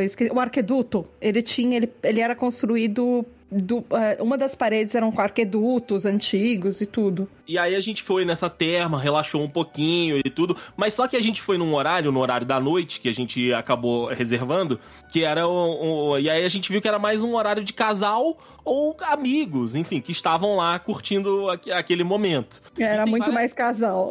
Eram muito mais casais. E aí tem várias salas, tem várias piscinas, tem vários estilos, né, de coisas dentro dessa terma. E numa delas, que é na área externa, né, tava bem frio, porque já tava à noite. E aí dentro Nossa, da tava piscina, muito frio tava fora. Tava muito frio fora. fora da piscina, Era, era aquelas assim, coisas de você ver a água fazendo. eh, eh, soltando fumacinha. Fumacinha. Você É, tava entra. mais quente, é. A primeira vez que você entra, você tá muito de boinha, aí você fica lá, a terma borbulhando, você com a aguinha quente. Quando você sai, você sai tremendo o dente e, Caraca, e tenta- é e dando pulinho, porque você sente que seu pé está é, petrificando. Verdade, é verdade. E porque provavelmente alguém já roubou seu roupão também. isso acontece, isso acontece. E aí, aí tinha um, um, um chinesinho. Na realidade, a gente não, a gente É não que sabe se ele eles é dão um os roupão, roupão, o roupão é igual pra todo mundo. Roupão, chinelo e tudo é igual. Então você pendura ele e, e a pessoa pega o primeiro, ela acha que é o dela. Então. Mas aí tinha esse chinesinho que tava sozinho, tadinho, tirando foto e, e tava olhando assim pra, pra estrela. A gente ficou com pena dele. A gente falou, amor, vamos chamar ele pra conversar um Uhum. pouquinho, cara, porque ele tá muito sozinho. Tipo, os casais estavam mó se pegando na piscina, altos beijos, assim, clima de romance. E ele lá, tipo, Vocês né, foram o bonde uma do eu sala. sozinho. no bonde do eu sozinho. Mas assim, Milão não, te, não, não tem, Rafael. Eu, eu voltarei. Fui, fui no San Siro, fiz o tour, fui no vestiário do Milan, tirei muitas fotos. A gente foi até o gramado, né? Ah, Porque que o, o estádio lá, ele é da cidade, né? Então, assim, eles têm um tour só, diferente do Barcelona, que a gente vai falar daqui a pouco. E aí a gente passou pela, pela área de imprensa, passou pelos vestiários, foi até o gramado, foi até. o Andrei tirou foto sentado no, no banquinho dos, dos é, jogadores. dos jogadores que ele gosta. É, exato, exato. Então, assim, Maneiro. foi muito maneiro, cara. Foi muito legal. É, Milão me surpreendeu muito. Foi meu primeiro contato, né, com uma cidade da Europa, com uma cidade da Itália. E eu gostei muito, sabe? Gostei muito. A gente não conseguiu fazer tudo da cidade. Tem, tinham outras coisas que a gente falou: olha, não vai dar dessa vez. A gente faz na É próxima. o próprio jogo que a gente ia, que O era do jogo, Inter, é. da Inter. Da Inter com a, com Inter maldita, não eu tô com ódio deles até hoje. É, Então- dificultaram pra caramba o negócio do ingresso, mas enfim, foi uma experiência sensacional. Sensacional, Milão. é, e, e era tudo o que eu esperava. Dá uma, isso e que eu foi falar, mais dá uma até. nota, dá uma nota. Pô, Ah. cara, eu, eu vou, vou, ter, vou dar 10 pra quase 10 de todas. 10. É, eu 10. também. Eu- Eu vou dar 10, vou dar 10 pra quase todas, assim, porque Tem alguma É, não- que você não não, daria 10? não tem do Porque que você reclamar. falou do que quase reclamar. todas. Ah, tem. Vamos chegar lá, a gente vai chegar. Espero que não seja Florença.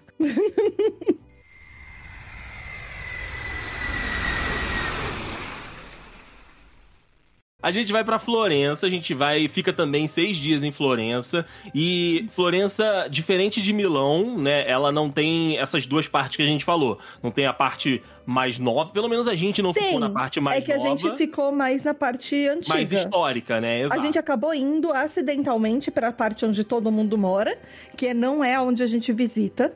Ah, Florença, é... eu achei, até achei interessante isso, porque a gente encontrou em Florença com meu irmão e com a minha cunhada. A gente já tinha programado de eh, deles encontrarem a gente lá. A gente foi meio que passar a Páscoa juntos, assim, porque eles moram na Alemanha e eles compraram passagens para nos ver lá. Maneiro, É, maneiro. e a minha cunhada tinha morado um ano em Florença. Ela meu irmão já- Lá. É, é, o meu irmão já era a segunda vez que ele ia, era a minha terceira vez que eu voltava e o Andrei era a primeira.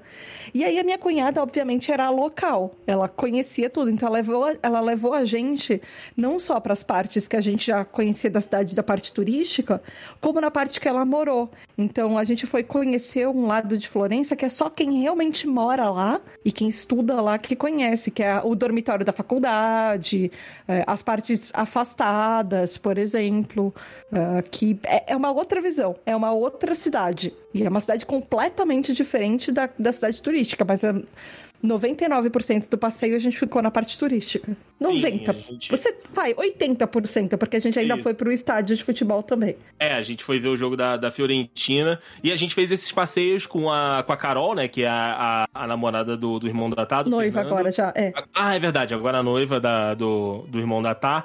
E foi muito legal por isso, sabe? Porque ela tirou a gente do circuito turístico e levou a gente pra esses cantos de quem mora lá. E aí ela ficava contando, tipo, ah, aqui em Florença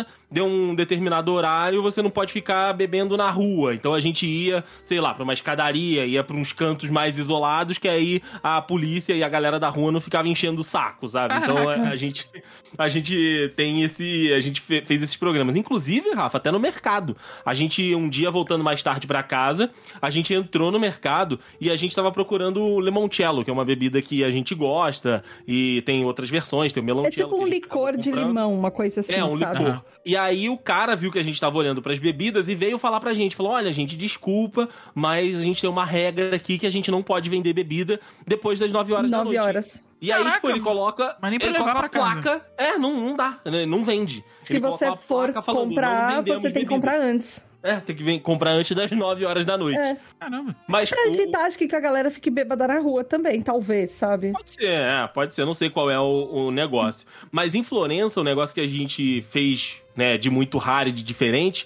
foi de que a gente tava lá na Páscoa.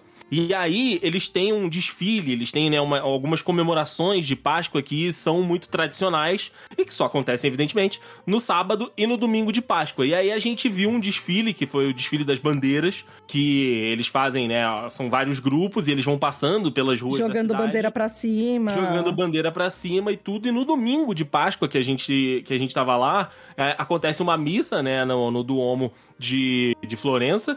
E eles têm um negócio, né, um- uma queima de fogos, né, um- uma parada pirotécnica que é muito famosa, inclusive estava sendo transmitida, de- provavelmente pela RAI Itália, né, que é o canal que transmite tudo na Itália. Tem um milhão de RAIs na, Globo na da televisão Itália. da Itália. É, a Globo de lá, que é um negócio que, assim, o, o, o, o, o bispo acaba de rezar a missa, né, no, no Duomo, e aí de dentro da igreja ele acende, né, um, como se fosse um, um, um, fo, um, um enfim, um fogos de lá, e ele sai da igreja, vai pra esse negócio que, que pega fogo do lado de fora, e cara, é um, um espetáculo, assim, pirotécnico muito legal, porque ele começa a, a estourar os fogos de baixo e vai subindo, vai começando a estourar, vai começando a, a- a- os fogos a subirem, é um espetáculo bem legal. E aí tinha uma senhorinha né, de lá, de Florença, junto com a família, e eles estavam explicando pros turistas, a gente estava em pé amontoado, né, na área que eles reservaram lá, porque eles fecham várias, vários cantos para poder ter espaço, né, Eles fecham a cidade, desfiles. metade da cidade. É, eles fecham metade da cidade pra poder rolar isso aí.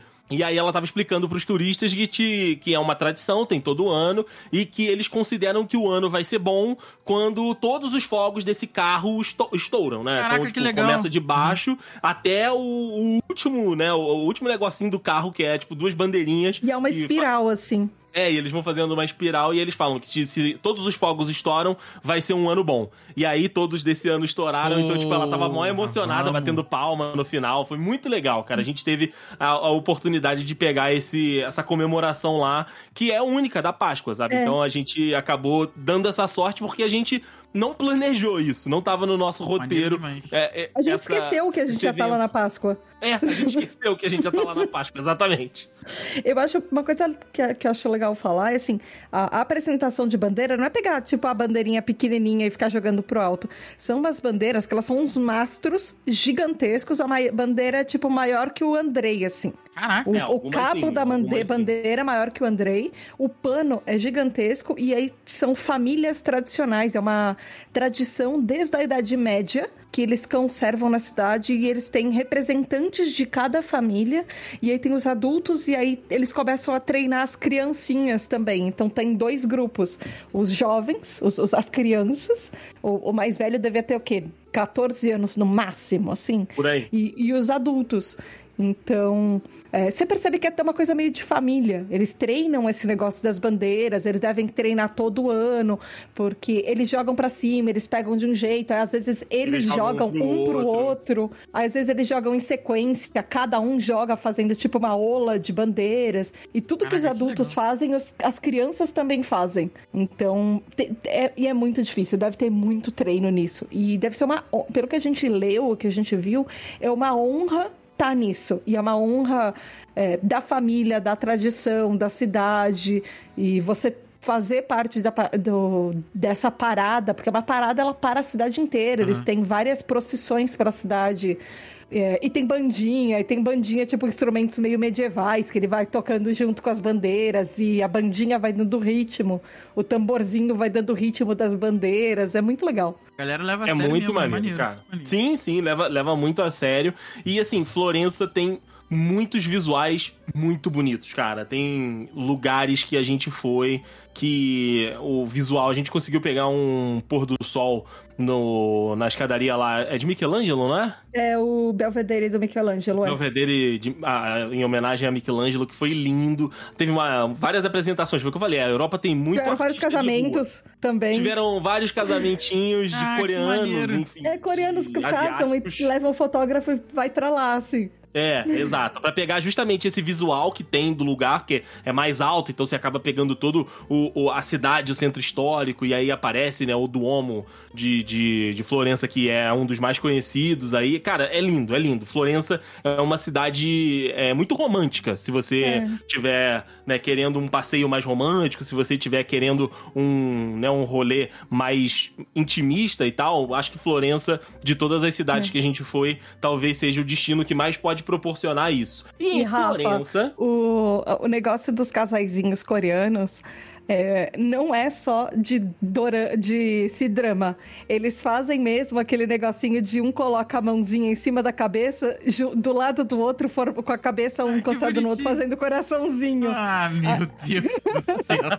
é verdade. Eles fazem isso de verdade. Aí o pessoal, ele chegava assim, eh, tava todo mundo numa escadaria, imagina uma escadaria enorme, todo mundo olhando o pôr do sol, com a cidade inteira, assim, na frente, e com, com uma igrejona que se destaca em cima da cidade, com uma, uma igreja inteira de uns 500 milhões de metros, inteira em mármore. Que se destaca em cima da cidade.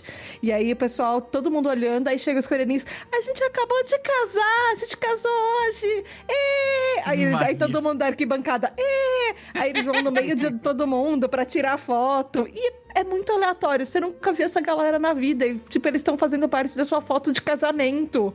É, é muito louco isso. É muito louco, cara. Mas é isso. Florença tem essa, esse rolê mais romântico. Charme, Mas né, também exemplo. tem. É um charme. Mas também tem o mercado de Florença, que você pode comprar bastante coisas em couro. É uma cidade que tem bastante tradição em, em coisas feitas a couro. É evidente que você tem que pesquisar. É, É, não fazer igual o André se- comprou a carteira nos três seduzir. primeiros segundos. do É, não se de- deixar seduzir pelo vendedor, porque o cara ele vai te convencer, ele tem a lábia boa. A carteira é boa, eu tava precisando, mas eu não É. precisava ter a comprado no que você, primeiro, né? A sua última carteira foi, fui eu que te dei há oito anos atrás. Isso, então ela lá, dura. é, de lá, Era ela de lá. dura. E aí a gente foi comer no Mercadão, que tem em Florença também, né? Eu, a Tá e o, e o irmão dela com a noiva, a gente foi comer lá. Ah, é. aham. E aí, é, a gente passou por uma situação complicada, porque foi o seguinte: em Foi Florença o seguinte, tem o... Carol e eu ficamos na mesa, cada um foi pegar o que comer. Deixa Fernando e Andrei, amor, deixa que a gente se vira. Não, não, eu só, que- eu só quero dar essa, essa, essa, essa pausa aqui. Fernando e Andrei falaram: deixa que a gente se vira, a gente vai sozinho, a gente sabe o que fazer. E é, Eita. pode, pode contar a Agora história. pode amor. contar, depois desse, desse histórico aí, É. dessa contextualização. Obrigado. Mas o negócio foi o seguinte: cada um queria comer um negócio. Hum. Cada um queria. é, cada um tava querendo comer uma parada. E aí a gente decidiu que naquela noite a gente ia comer a bisteca fiorentina, que é um bife T-bone. Só que ele é, é- ele é muito tradicional lá, lá de Florença. Então a gente foi comer a tal da, da bisteca, a gente passou por uma, por uma banquinha que tava dando uns petisquinhos, e aí a gente falou, putz, é hoje, é isso, vamos comer isso. E aí a gente foi numa das lojas lá, só que assim, a tabela de preços tava lá, tipo, ah, bisteca fiorentina de uh, XYZ. Aí tinha os- as diferenças de preço. O que, o que eu pensei e o que o Fernando também pensou. Que aquele preço que tava ali era já de uma bisteca fiorentina. Tipo, ele vai cortar e a gente vai pagar, tipo, 50 Aquele euros. preço tabelado. É. Isso, 50 euros pelo bife. Só que não, era aquele preço o quilo. Nossa. É, E exatamente. ele corta como o bolo do, do amor aos pedaços. Aqui tá É. bom, aqui Isso, tá bom. Ele, ele vai te perguntando E quanto você tá bom. está, e aí- tá, tá. Ah, tá maravilhoso. O Fernando foi primeiro, cortou o dele, que deu 1,6 kg. 1,7 kg de, de carne. Nossa. Exatamente. Aí eu cheguei e falei, Fê, você já pediu o seu? Aí ele já, o meu já tá começando a preparar aqui. E aí foi isso. Eu falei, beleza, vou pedir o meu também. Aí pedi pro, pro rapaz da, da loja, e ele foi lá e cortou o meu. E aí o primeiro peso que tinha dado tinha sido 2 quilos. Ei. Aí eu falei, eita, amigo, então, 2 quilos eu acho que vai ser muita coisa. Você imagina eh, um- uma pessoa comer 2 quilos de carne. Não, É- é- não tem como. é, uma parada, tipo, muito absurda. Aí eu falei pra ele, cara, tem como você tirar um pouquinho? Tem como você cortar um pedaço? Porque, tipo, é muita carne, eu não vou conseguir comer tudo e vai ficar muito caro. Aí ele falou, cara, eu posso cortar, mas eu vou tirar provavelmente partes boas aqui da carne. Você não vai aproveitar, tipo, tudo. Eu falei, não, não, não, não tem problema. Não precisa não, tá, tá- tô bem, Não- tô bem. Tô bem, eu tô satisfeito. Aí ele, beleza, eu vou, eu vou cortar aqui pra você. Nisso que ele tá, né, fazendo esse processo de cortar um pedaço da carne pra mim, uma moça com o esposo, né, uma família, me, me perguntou se, ele, se eu não queria dividir com eles o pedaço gigante de 2 quilos de carne. E eu, pô, pode ser, porque aí eu, eu vou ficar com um quilo. Diferente? Ah. Ela vai, eu vou ficar com um quilo, ela vai ficar com um quilo e a gente vai dividir esse, essa fortuna que vai dar esse pedaço de carne. O Eu cara- acho que foi a maior compra da viagem inteira, foi a Foi a carne carne. do Andrei. Deve ter sido, deve ter sido. Aí a- a- eu falei, olha, por mim tudo bem, eu não tenho problema nenhum. Tipo, eu já vou comer um quilo de carne, que já é coisa pra cacete, vai ter um quilo de carne pra vocês. A gente pode dividir sim, não tem problema, a gente divide o pagamento também. O cara do, do stand, mas ele começou a gritar com a mulher. Tipo, muito irritado, muito irritado. E assim, ele tava falando com ela em italiano, eu entendi pouca coisa, mas eu entendi que, tipo, não pode falar com o meu cliente se eu não autorizei. É, você tem que falar comigo, porque existe processo. Mas sabe, puto, Caraca. puto da Aham. vida. E aí a Ele mulher ia falou, vender não, de mas... qualquer jeito, né? Assim, É, ele ia vender de qualquer jeito, pra ele não fazia a menor diferença. Só que ele ficou muito puto. E aí ele falou: Não, mas eu, eu não vou deixar isso acontecer. Cada um tem que fazer o seu pedido, não sei o que, não sei o que lá. O dele eu já finalizei aqui, você vai pedir outro se você quiser. Aí a mulher me olhou assim e falou: Ah, acho que ele não vai deixar de fato a gente dividir. Eu falei: É, então tá bom. Eu vou pagar o meu aqui, você pede o seu. Mas sabe, ele ficou muito puto porque ela não consultou ele, ela veio direto em mim. E aí eles ela percebeu que eu não era italiana, ou que eu não falava italiano, e ela tava falando comigo em inglês, só que ela era italiana. Então aí eles começaram a discutir lá entre eles, eu fui saindo, fui saindo, fui pro caixa de pra fininho. esperar a minha vez de pagar. É, fui licença. saindo de fininho. Só que aí a gente, eu cheguei no caixa, o Fernando pegou o 1,6 kg dele, eu peguei o meu 1,6 kg de carne, os dois pagaram 80 euros de, de carne. Chegamos na mesa, nós dois, as meninas, tipo, uma pegou um macarrãozinho ali, um carbonara, outro pegou um sanduichinho. E a gente falou: olha, gente, compramos a janta de hoje e o almoço de amanhã. Já ia dar semana inteira, tá pronto. já.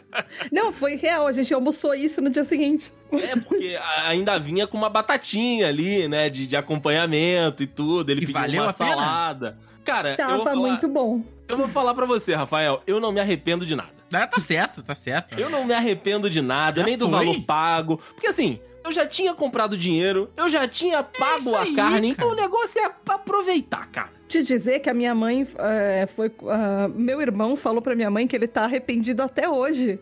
Porque ele se sente culpado de não ter falado com você pra vocês dividirem Pra a dividir. carne. Porque faltou uma coisa você contar, que depois vocês contaram na mesa pra gente, que o cara que foi servir falou: vocês estão em quantos? O André e o Fernando olharam um pro outro e falou: não, não, isso é só pra mim. É só pra gente. Nossa.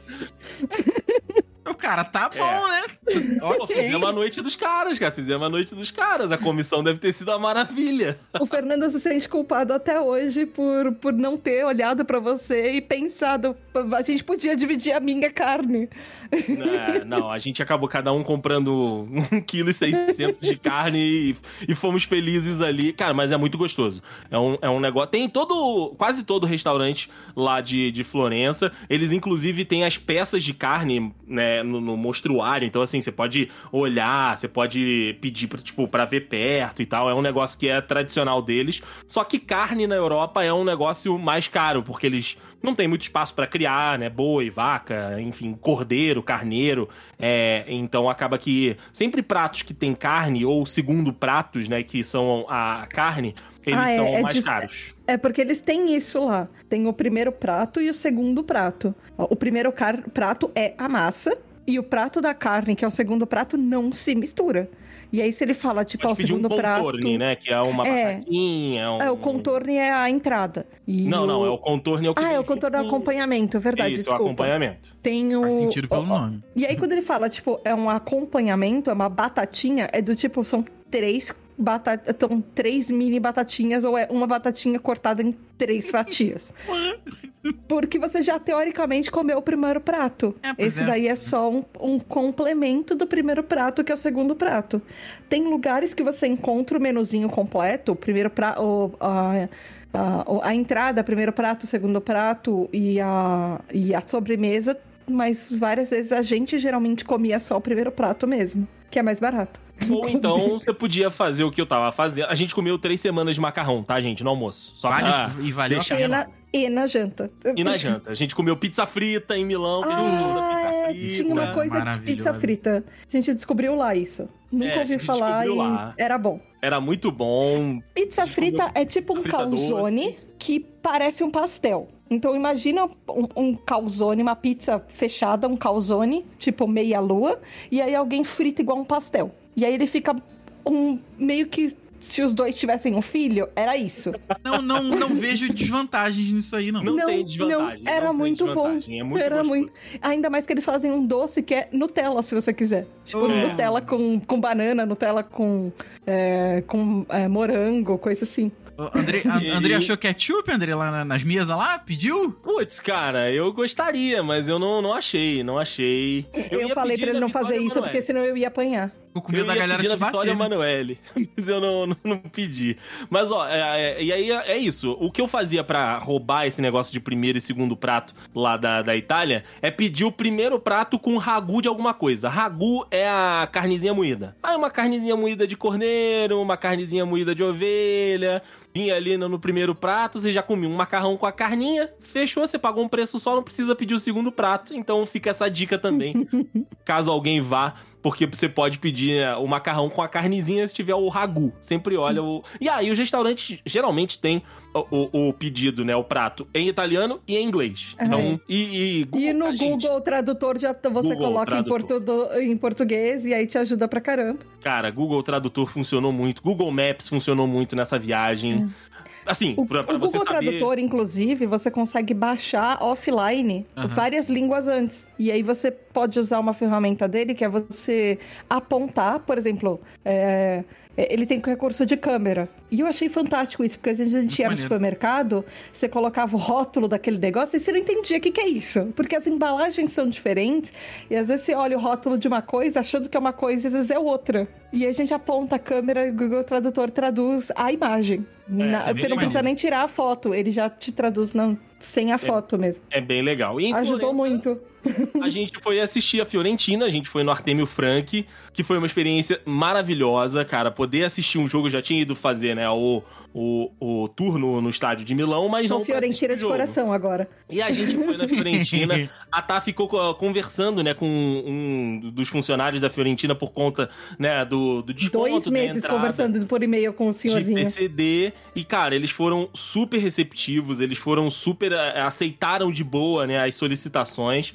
A gente assistiu o jogo e assim, na Europa a gente vê no, no, no estádio, a gente ouve, né, os repórteres falando, mas a gente estando lá é real, Rafael. Você compra o 9B, você tem que ir pro 9B, porque se você parar em outro assento, a pessoa, aquela pessoa vai chegar e vai te expulsar do lugar dela. Estádio sempre cheio, Aconteceu. né, cara? Estádio sempre cheio. Aconteceu. É, aconteceu. A gente, a gente entrou como se fosse no estádio no Brasil. Você compra o estádio, você não compra a cadeira, então você fica em qualquer canto. Aí a gente foi começando a ser expulso, começando a ser expulso. A gente falou: não, vamos pro nosso lugar, vamos achar o nosso lugar pra assistir um jogo, porque senão a gente não vai conseguir assistir, porque a gente vai ficar trocando de lugar toda hora, né? Mas pra chegar no, no estádio, a gente foi de táxi, porque a. A, a, a noiva do Fernando falou: Ah, não, vamos de táxi que vai ser mais rápido. Era o dia que eles É estavam. porque não tinha como chegar, tinha que ter também. pegar um ônibus, que era mó É, rolê também. Deslocamento mó grande de, de ônibus. E aí a gente foi no táxi com o senhorzinho italiano e ele tava de boa. Ele tava dirigindo tranquilo. Só que aí, conforme ele foi chegando mais perto, né, da, da onde tava o estádio, tava com mais pessoas na rua e mais carros fazendo cruzamentos e estacionando do nada. E aí ele começou a dar uma aceleradinha pra poder chegar mais rápido. E aí, numa, num desses cruzamentos, um dos caras tentou passar por ele, e aí, tipo, quase que os dois bateram um de frente com o outro. E o que ele Nossa. xingou o, o- o outro cara do carro foi uma enormidade, cara. Ele, ele acaso, vai a merda! E a gente ali, tipo, todo mundo dentro do carro quietinho, assim, tipo, só, Olha um só olhando ouvindo. pro outro, aquele É. poker face, tipo, ops, o que, que eu Tirando faço algumas curvas que ele fazia agressivamente, meio demais. É. O, o senhorzinho tava achando que ele tava no Velozes e Furiosos. Mas Mas, foi maneiro, isso mas foi é maneiro. meio normal de pessoas de táxis dirigindo na Itália. E, e por mais assim que com a gente turista eles sejam de boa, o italiano é meio grosso mesmo.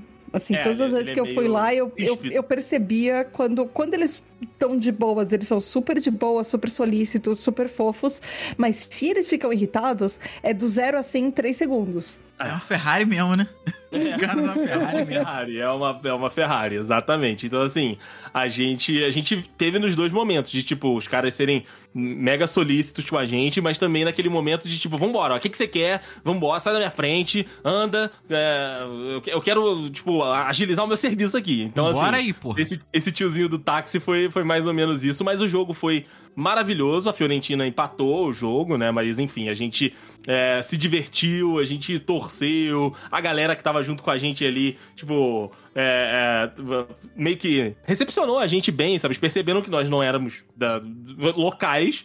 Então, assim, a, a galera, tipo, tava se divertindo com a gente gritando. A gente gritava em português, gritava meio que né, no italiano da Globo. Foi maravilhoso. Foi maravilhoso o cara poder curtir aí esse, esse dia de estádio, assistir o, o campeonato italiano, Rafael Calcio. Cálcio, o famoso cálcio. de Oh, Domingo cedo na, na Band. É, exato, exato.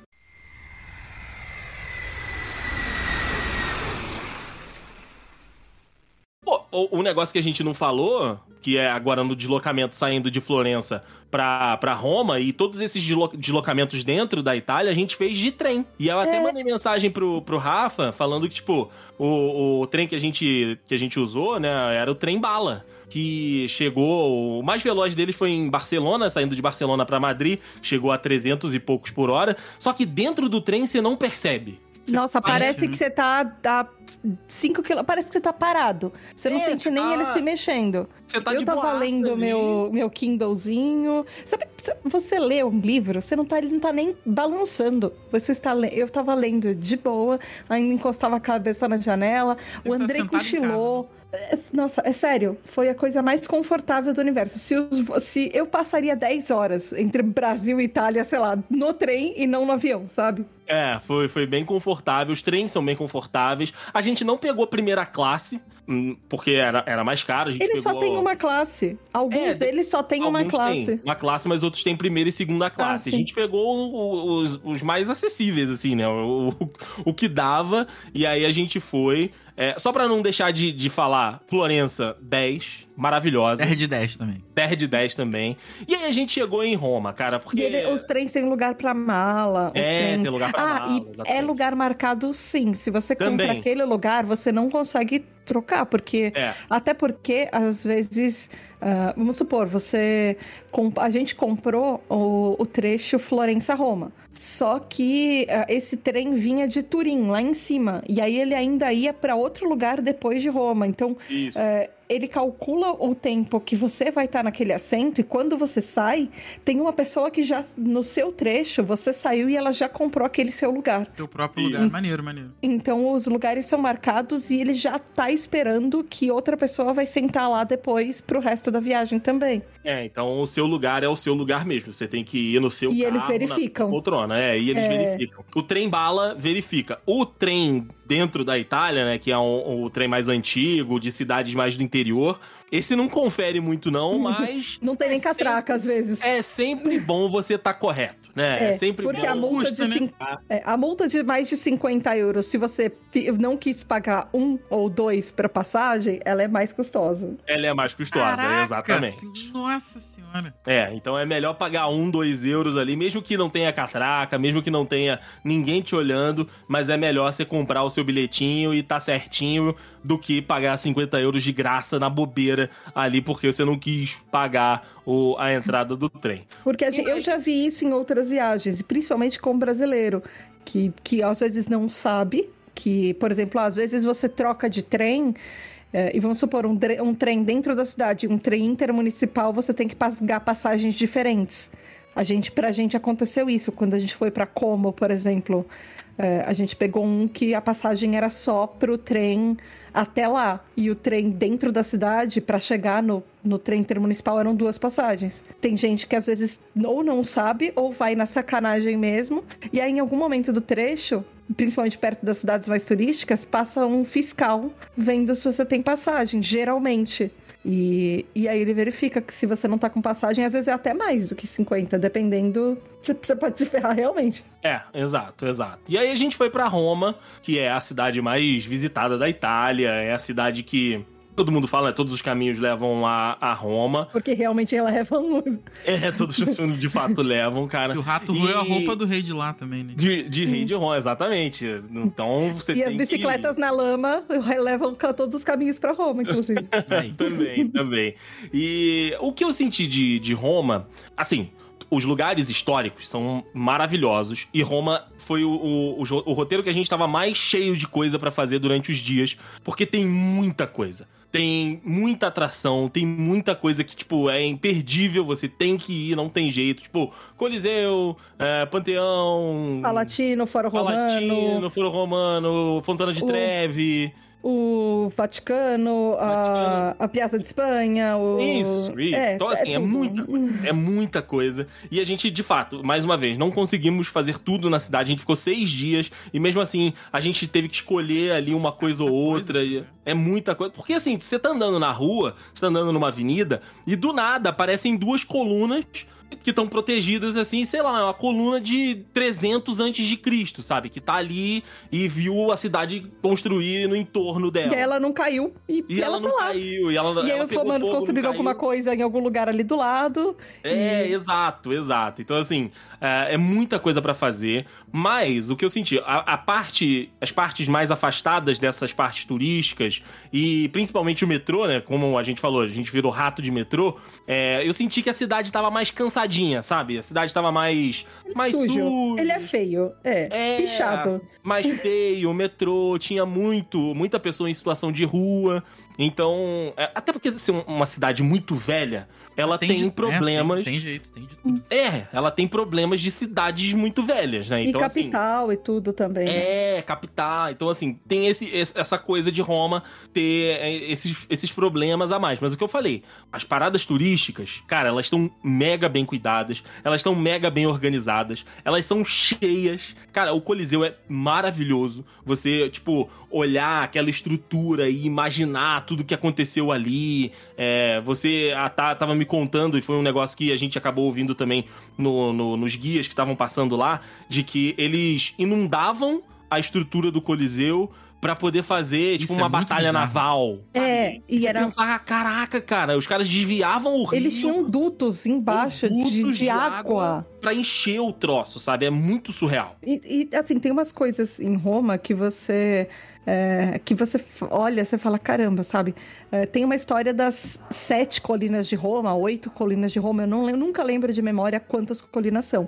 Mas uma das colinas de- deles é falsa. A colina tá lá, ela existe, mas geograficamente tem uma menos. Só que tem uma colina que era o depósito de ânforas de, de barro, aquelas ânforas que eles usavam, porque ah, na antiguidade eles usavam ânfora para tudo, para guardar vinho, para porque eles eram lâmpadas, então elas tinham mini lampadinhas que eram feitas de barro, igualzinho aquela lâmpada do é, do gênio da lâmpada, o Aladdin, é igualzinho que eram as lâmpadas da casa. Era assim que eram as velas de antigamente. Eles tinham um paviozinho, aquele lugar onde ele coloca o óleo de oliva, que a oliva até hoje é uma das árvores símbolo da Itália, por causa disso, porque ela serve para tudo, desde a pizza até a iluminação. E, e aí essa colina foi era meio que o lixão das ânforas, que eles jogavam os restos de cerâmica e, e, e argila, enfim. E aí a colina cresceu. E hoje é uma das colinas de, de Roma, da Roma Antiga. É, Caraca, é uma delas maneiro. é artificial. E, a- e isso é meio que o resumo do que é Roma. É, eles não destruíam muitas coisas, às vezes eles só construíam em cima. E várias coisas a gente encontrou e elas eram assim, do tipo, ah, tem um hotel que a gente. é, Eles foram, sei lá, abriram a porta no, no subsolo do hotel e eles descobriram que tinha um resto de um anfiteatro. Um, Nossa, que que é isso? e aí, tipo, tinha as ruínas do anfiteatro debaixo do hotel inteiro. E aí você vê um resto de uma. Que era uma. Era um anfiteatro de corrida de viga. De, de biga, desculpa. Ah. De, com aquelas com cavalos e tudo. Então, tá ainda os restos das arquibancadas, as colunas. O, o romano meio que. Ele vai construindo, ele não se importa em destruir. Ele só vai construindo em cima ou do lado ali, faz um puxadinho. Numa É, coisa que é engraçado. antiga pra caraca. Povo visionário. É, né? E aí, olha E aí, é, e aí, a- aí eles vão preguiçoso escavar também, né? agora. é, eles vão escavar ou fazer metrô agora e não saem porque tem um monte de troço enterrado embaixo. Então, eles têm esse problema. Tá lá, né? O, a estação do Coliseu pra sair, a obra tá há 10 anos e não sai porque tá lá o historiador, o arqueólogo com a escovinha, tirando terra de caquinho de, de, de, de ânfora, de caquinho de, de lamparina. E a última obra- vez que eu fui lá, aquela obra tava parada no mesmo lugar. É, exato. Então, assim, Era o mesmo Eles- carinha eles lá. têm- com as Eles têm esse problema, entre aspas, né, cara? Mas Roma é, é uma cidade histórica. É um negócio que a gente tava comentando. Um livro Rafa, de você história, tá né, realmente pisando na história. Então, assim, a gente foi em a maioria, né, do, do- dos museus, a gente foi na maioria dos monumentos históricos. E é muito legal você ver que, como a Tá falou lá no início, tem muita excursão de escola, cara. Tem muito italiano rodando na cidade. Você vê que ele não é de lá, que ele também tá igual a gente. Pô, tem um- uma estátua no meio de não sei das quantas. O cara tá lá tirando foto e eh, o romano tá passando, tipo, de, de patinete, falando, ai, turistas.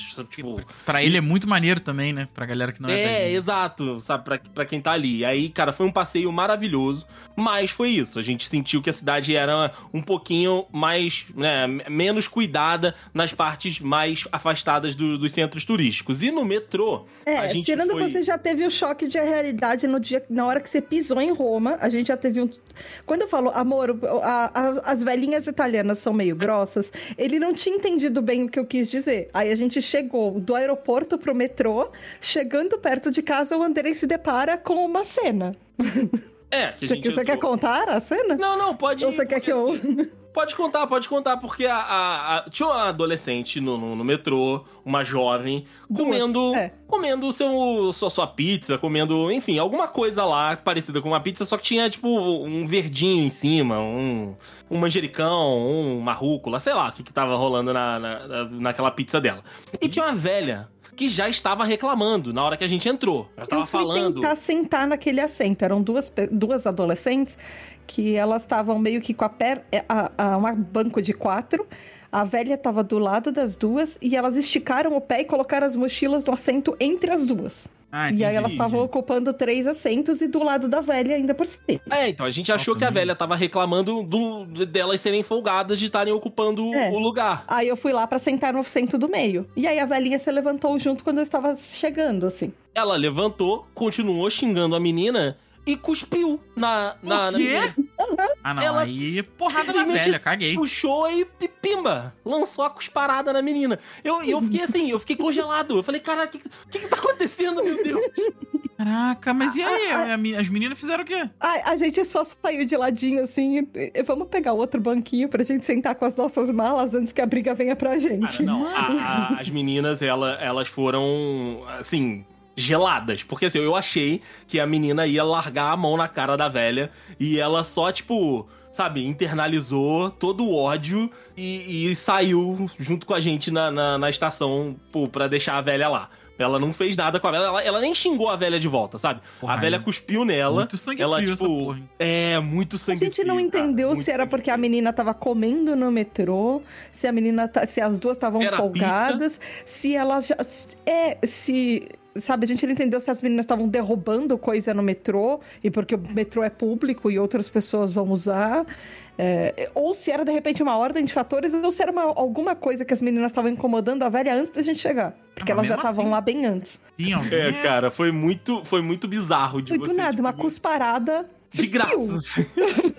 Você, tipo, é uma senhorinha, uma vozinha, full bolada e cuspindo na menina, cara. Cara, isso é coisa que até aqui no, no Rio de Janeiro a gente fica bolado, né? É, que a gente não acha que vai acontecer, É, né? não, não. Ninguém imagina fazendo isso, não.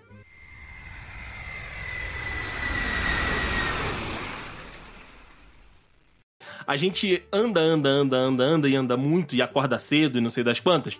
E aí vem o problema das calças, né? Porque pra viajar, o problema das calças não, né? O meu problema, na, na, na realidade. eu levei as calças que eu tenho, né? Que são as calças que eu uso pra trabalhar no dia a dia aqui, que já a eram sua calças... sorte é que eu falei pra você levar roupa a mais, porque você queria levar Sim. uma calça jeans e uma calça de moletom. Amor, se a gente toma chuva, se molha, essas coisas, você vai precisar de uma reserva. Leva mais de uma calça jeans, ah, porque de repente alguma coisa acontece, você tem uma reserva. Esse- Ele levou muito a contragosto. Muito do tipo, essa calça vai ficar na mala e eu não vou usar. Eu só tô levando porque você me mandou. Eu vou usar uma calça jeans e uma calça de moletom. E aí, meu amigo Rafael Marques, é o problema do gordo, né? Quanto mais o, o gordo anda, mais a coxinha vai uma roçando Puta, na isso outra. aí é complicado, cara. E a calça vai se desgastando ali. Como eu disse, as calças que eu tinha eram calças antigas. E aí, uma delas já tava bem desgastada no, no meio da perna. Então, assim, uma que rasgou foi justamente por conta disso. De tipo, a gente andou, andou, andou pra caramba. E aí o, o tecido do jeans já tava tão fino que ele acabou rasgando. Eu falei, amor, rasgou a calça aqui, eu tenho uma outra calça É, e. Dá uma olhadinha pra ver se parece. Vê Aí a gente dá aquela olhadinha discreta. Não, não, tá tudo certo. Tá de não boa, tá dá pra aparecer. Essa Fica tá lá de boa. pelota, vai, vai que vai. É, e aí ela levou um negocinho pra costurar, enfim, essa Eu levei três kits de costura. sobrevive. Três kits de costura. É porque eram micro kits de costura. Eram aqueles que tinham quatro linhas cada um e uma agulha, sabe? Então era, era muito pequenininho. Eram micro kits de costura mesmo. Um deles era um estojinho maiorzinho. Sobreviveu. Mas é que ele sempre tá na minha, na minha malinha de viagem. Eu tenho uma malinha de banheiro, aquele negócio tá sempre lá, pra todo sempre. Então, ele só tava sobrevivendo lá pra sorte do André. Isso, a calça sobreviveu, a tá costurou, beleza. E aí no outro dia, eu coloquei a outra calça que eu levei, essa também mais antiga, só que ela não tava tão desgastada assim na, na perna. Então, beleza. E Porque aí a sobreviveu gente foi- a, a viagem inteira dentro da mala, ela não É, tinha sido usada até não então. tinha sido usada até então. E aí eu- a gente foi naquele negócio de foto que a Tá falou que a gente achou em Roma, que eram é, ambientes instagramáveis. As fotos ficaram muito legais. Foi uma da Tinha um piscina dos de bolinha, a gente atolou na piscina de bolinha, É, foi ótimo. Inclusive. A gente, cara, foi um dos negócios que parecia ser uma armadilha de turista. E como eu falei, tinha armadilha de turista, eu ia, porque era a primeira vez que eu tava indo. E tinha muita cara de armadilha de turista, mas a gente falou: vamos, vamos, já estamos aqui mesmo. A gente tava muito cedo na rua, que foi o dia que a gente saiu mais Ai, cedo pra poder é. ir na Fontana de Treve. Gente, a Fontana lota. A gente tava às sete e meia da manhã e já tava cheio. Já a tava gente chegou às sete e meia da manhã e já tava fila, né? lotado de gente. Dava da- do jeito que você tava do lado, tava difícil de tirar a foto sem uma pessoa do seu lado aparecendo na sua foto.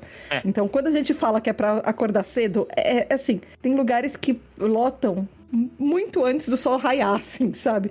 Quando você olha uma, fo- uma foto, ah, é Fontana de Treve vazia, acredite que a pessoa estava esperando o sol raiar ali, pra não ter ninguém. Porque não, não existe. E Ou é isso lá. no meio da pandemia. Exato, foi na pandemia, exatamente. e aí, a gente foi nesse negócio de foto. E aí, teve uma hora que eu falei de tirar uma foto, sei lá, meio que do chão, assim, fazendo um ângulo de baixo pra cima, é, minha e da Tá. E aí, eu fui tirar a foto da, da, da Tá, e aí eu só vi aquele. Hum. E aí, eu, hum, fudeu. É, aí ele, mozão, dá uma olhada aqui pra mim. E aí tava mostrando até o finalzinho. Tava, tava aparecendo um pedaço atrás. Tava da frente. Da frente não, mas do meio da coxa Da perna, Até- é, até, até a roupa o. da bunda. É, a- até aquele. o- o- a Ah, partezinha do shortinho, do final do shortinho Carla Pérez. Tava... Aquela que a bundinha faz a curva. Aham. Exato, exato. Então aí rasgou a calça. Eu, eu fiz moda anos 90, até a gente ir na loja comprar uma calça, que eu amarrei o casaco na cintura. Você não ia comprar uma calça, eu te arrastei pra uma calça que a gente viu. ah, 10 euros uma calça de moletom. Amor, entra aqui. É, e a gente comprou a outra calça de moletom, mas a cara, mulher não queria nem duas- atender a gente. Eu atendi o Andrei sozinha. Eu fui pegando as coisas porque a mulher tava no telefone. Tipo, foda-se você, vocês não vão comprar nada. Ela tava no vira aí nessa telefone. porra e tá tudo certo. Eu É, ainda joguei o dinheiro porra. pra ela porque ela não tava querendo atender. Ah, mas foi isso, cara. Então, assim, as duas calças jeans que eu levei, eu consegui rasgar. Uma delas foi tirando foto e a outra porque ela tava velhinha já e desgastou no meio. E aí eu comprei outra calça de moletom porque eu já tinha internalizado que a calça de moletom estava aceita no passeio. A- o europeu, ele olha pro turista e não julga com a calça de moletom. O então, uniforme do bem. turista, é isso. É o uniforme do Porque turista. eles também cara. usam. Então, a gente viu um monte de gente lá com. Então, É, é, exato. os jovens estavam usando muita calça de moletom também. Eu fiquei com duas calças de moletom pro resto da viagem e elas foram perfeitas. Deram conta do recado, vieram de volta. E olha, vou te falar o seguinte. Estou pensando em instituir aí o moletom no dia a dia. Vale, vamos ver como é que vai ser isso aí, hein? Vamos, vamos ver. É, é. Cara, é muito confortável, Rafael. Vai apresentar o jornal de calça de moletom. Porra, parece da cintura pra cima só. Ai. Igual o William Bonner apresentando de, Ah, De bermudinha, caraca, né, aí cara? sim. Calça de moletom e chinelo. Em, em calça de moletom e chinelo, exatamente. E a É, maior e tem uma que você tem aventura- que ela é mais apresentável, que ela é mais bonita. Dá super É. pra você. Dada pra Tem uma pro- que é moletom sair. de casa e a outra que é mais bonitinha. Ela tem bolso de zíper. Exato, exato. cintura Mas, um pouco ó, mais alta, bonitinha. A maior aventura da viagem aconteceu em Roma, que foi a gente queria ir na- nas catacumbas de São Calixto, que é um- uma das atrações, um dos pontos de visitação que tem lá, lá em Roma. Só que ela é muito distante. Não tem, tipo, a estação de metrô que fica mais perto fica, sei lá, a uns 40, 50 minutos da- das catacumbas de, de São Calixto. Porque era uma regra em Roma, como a cidade, assim, antigamente, já desde de antes de Cristo, a cidade já era uma megalópole, o, assim, para os padrões deles. Mas eu acho que já tinha um milhão de, de habitantes em Roma ah, antes de Cristo. A cidade cresceu muito rápido. Então, é, era uma regra em Roma que você não podia fazer cemitérios dentro da cidade. Então, qualquer Por conta da tipo água, né? Pra não contaminar É. a água, tem todas as questões. Eles não eram burros, né?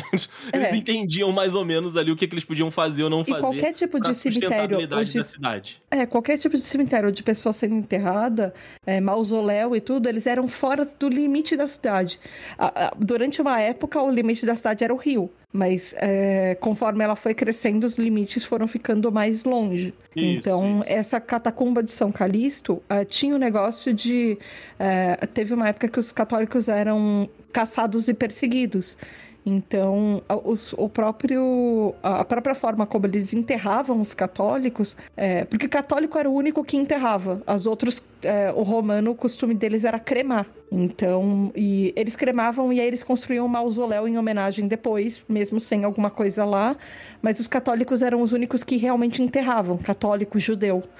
Então, eles foram os primeiros povos hum, em Roma que fizeram cemitérios. É, e aí enfim, a surgiu queria- a catacumba de São Calixto e as outras catacumbas. A gente queria visitar, era um negócio que tava no nosso roteiro. Só que a gente começou a ter problema pra chegar lá, porque a gente pensou, ah, vamos de metrô até o ponto mais próximo possível. E de lá a gente, sei lá, pega um táxi, pega um Uber e chega lá, né? Chega até o, o- a catacumba. E aí, beleza, a gente foi até a, a- estação mais próxima. E tinha um lá, parque gigantesco no meio do caminho. é, então, a gente saiu e viu que não tinha nada, porque era um bairro de, tipo, residencial. Então, tipo, tinha vida acontecendo lá, mercado, tinha as pessoas, né, passeando e tudo, só que a gente tentou o Uber, o Uber não aceitou o cartão que eu fiz, o cartão, né, pra, pra gente utilizar por lá. E aí, o que que a gente já tinha visto que já tinha aceito o cartão? Patinete eletrônico. Ih, Só que A gente já a a gente gente, tava andou no- várias vezes. Eu quase levei capote de patinete É, eletrônico antes meu disso. Deus. Foi maravilhoso, foi maravilhoso. E aí, não tinha o patinete eletrônico que a gente utilizava, porque eu tava com um chip é, com internet europeu e ele não era o meu número. Então, muitos dos aplicativos confirmam o seu cadastro no aplicativo te mandando um SMS ou te ligando. E, não dava, não, não dava. Então a gente achou um aplicativo que eu conseguia fazer a validação pelo aplicativo mesmo e não depender do número do telefone. E não tinha o, o patinete que a gente tava utilizando ali. Então a gente foi andando ah, na, na- né, em direção à, à catacumba, mas tipo, tava lá 40 minutos andando, 50 minutos andando. E aí a gente passou por e uma por bicicleta. dentro de um parque. É, por dentro de um parque. E aí a gente passou por uma bicicleta também dessas compartilhadas de aplicativo que a gente cadastrou e Eu aceitou. falei, amor, rostei a internet aí pra mim, deixa eu tentar baixar. Ele, o André, ah, não vou baixar, não vai dar certo. Deixa eu baixar, vamos tentar. E aí a gente Enfim, baixou funcionou. e deu certo. A É, a bicicleta aceitou e a gente achou duas. As duas estavam ali, bonitinhas, falando. esperando "Nossa, vocês, pô. É, É. esperando a gente. Só aí o que, que a gente pensou? A gente colocou o caminho, né, por dentro do parque que a gente faria andando e falou, pô, ao invés de ir andando, Vamos vamos, de de bicicleta. bicicleta. Pô, vai ser mais É rápido. só um a gente passeio não- no parque de bicicleta. Olha que É, coisa maravilhosa. A gente, a gente vai demorar, talvez, menos do que andando com a bicicleta, mas, enfim, a gente vai de bicicleta. Aí os dois A logamos gente na viu a galera bicicleta fazendo lá. trilha no parque, É, andando a- as com o velhi- os grupinhos das velhinhas correndo. E tipo, ok, é um parque de boinha, as pessoas fazem. A gente até passou por umas pessoas de bicicleta lá dentro. De boa, as pessoas fazem isso aqui dentro. Ok. A gente não viu uma pessoa até esse momento com bicicleta de aplicativo. Isso é uma informação importante. Porque a, a, algumas, tem algumas regras, né? A, o aluguel desses bicicletas e de patinetes, que são lugares que você não pode estacionar. E dentro de parque, no entorno do, do parque, ele tem uma área dentro do aplicativo que ele fica com um aviso falando: olha, você não pode deixar a bicicleta aqui. Então, tipo, eu não vou encerrar a viagem enquanto você não for pra uma área que é permitido o estacionamento. Então a gente atravessou o parque e foi embora. Só que assim, a gente esperava que fosse aquilo, né? Um caminhozinho de parque e tal, pra cá, pra lá, pra cá, pra lá, e de repente a gente caiu na catacumba. Só que na real foi um rally dentro do parque. Meu Tinha até um Deus. riachinho pra atravessar com uma meia madeira que era menor, que era quase menor que, a- que o pneu da bicicleta. Caraca. Cara, foi, foi um rolê muito, muito maneiro. Porque assim, a gente tá pedalando e aí o aplicativo tá, tipo, ah, você já tá chegando, você não sabe das quantas. E aí, tipo, curva pra lá, curva pra cá, e sobe dentro do parque, e desce dentro do parque. E aí as pessoas estão passeando, andando com seus cachorros, andando com as suas bicicletas mesmo. E tá, gente, com duas bicicletas, tipo, coloridaça, verde e amarela. Com calça branca- jeans branca e verde. casaco. Eu tava de calça de moletom, que a, É. minha, já tinha, a minha calça já tinha rasgado. E, cara, foi essa aventura de, tipo, a gente chegar no, no na, na, catacumba lá de bicicleta e passando por, tipo, vielinha, passando por, por estrada de terra, sabe? Nossa, e a minha calça já engraçado. tava de, de poeira até o meu joelho. Eu, eu já tinha sujado com o, com o pedal da bicicleta de barro na calça. E, e, o tênis já tava sujo, a calça de moletom que o Andrei tava usando pela primeira vez já tava cheia de barro. Nossa. E, e foi um foi, rolezão, cara. Foi, foi um a melhor aventura, porque ainda essas bicicletas são meio motorizadas. É, então, então além ajuda, da gente né? correr, tipo, ela ainda vai mais do que. Por mais que você não esteja correndo, ela te dá um impulso. A gente só tava. Ui! É, foi maneiro, cara. Foi maneiro. O rolê para chegar lá foi muito legal. O passeio nas catacumbas é muito legal, porque, assim, são cemitérios, é, é, né? São, são catacumbas, então, assim, a gente vai descendo e vai vendo como é que eram as organizações. São o quê? Cinco andares, né? Isso, Tem meio milhão de pessoas enterradas, enterradas lá embaixo. Lá. E aí, é, tipo, quantos? 15 só... metros? 30 é, metros? O, o, tour são só nas duas primeiras. É. Aí tem mais coisa para baixo, e aí os, os, tours são guiados, porque senão você se perde. Porque Por são... padres, porque é, é, porque é um território da igreja. É, do Vaticano. Então, assim, são padres que fazem o, o tour, e é muito legal, sabe? O, mas se você puder, né, esse rolezão dar uma evitada ah, sei lá, faz também, vai, sei lá. a gente já tá não, lá é, mesmo. A, a, gente descobriu quando a gente tava voltando, a gente passou por um negócio chamado ônibus das catacumbas. A gente olhou um pro outro. Ah, não. mas a gente olhou, mas é porque a bicicleta foi muito mais divertida. É, bem mais legal, bem mais legal. pra contar, exatamente. Foi muito gostoso, cara. Foi muito gostoso. Esse passeio pro, pro Roma. A bicicleta foi o melhor. É, a melhor do... aventura, melhor aventura do, da viagem. E aí a gente, né, finaliza Roma, depois de ter feito todos esses passeios. A gente teve um problema gigante pra, pra sair de Roma por conta Calma, da nossa eu, eu quero fazer um adendo, passagem. um ah. adendo fofo.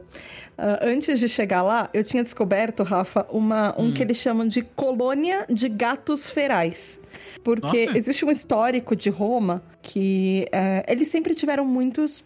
Toda cidade grande tem um monte de bichinho abandonado. Uhum. E aconteceu que tem uma ruína que era um, é, um, é um pátio de ruína enorme. Imagina que ela é um quarteirão inteiro de ruína preservada que as pessoas colocaram é, do tipo uma gradinha em volta para você olhar Olha, aquilo lá era uma ruína largada que era um mercado, era uma parte do, uh, da Roma antiga e tal. Tem um monte de coluna meio preservada, enfim. E aí o pessoal de Roma pegou e colocou os gatos de rua nessas ruínas. Porque ela, é, para você subir e descer, ela é meio alta. Então os gatinhos não saíam de lá. E foi se criando desde os anos 60, 50, essa colônia de gatos. É um gatinhos, e às vezes até vem de outros lugares gatinhos abandonados.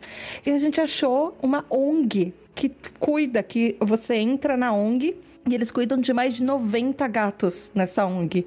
E tem gato de tudo quanto é jeito. De, às vezes alguns eles conseguem doar, mas tem um monte de bichinho é, que que tem deficiência, então desde bichinho cego até bichinho que às vezes tá faltando uma patinha. E, e, eles cuidam desses bichos e a colônia deles. Tem muito gatinho que vai, que vive lá a vida inteira e é tipo o espaço dos gatos. Assim, aí você tá vendo as, as ruínas, de repente tem um gatinho lá tomando banho, aí ele para pra tomar ah. sol, aí ele fica se lambendo, e você de repente tá vendo uma ruína e tá cheio de gatos. Cheio de gato, que maneiro. E é cara, muito fofo. Maneiro.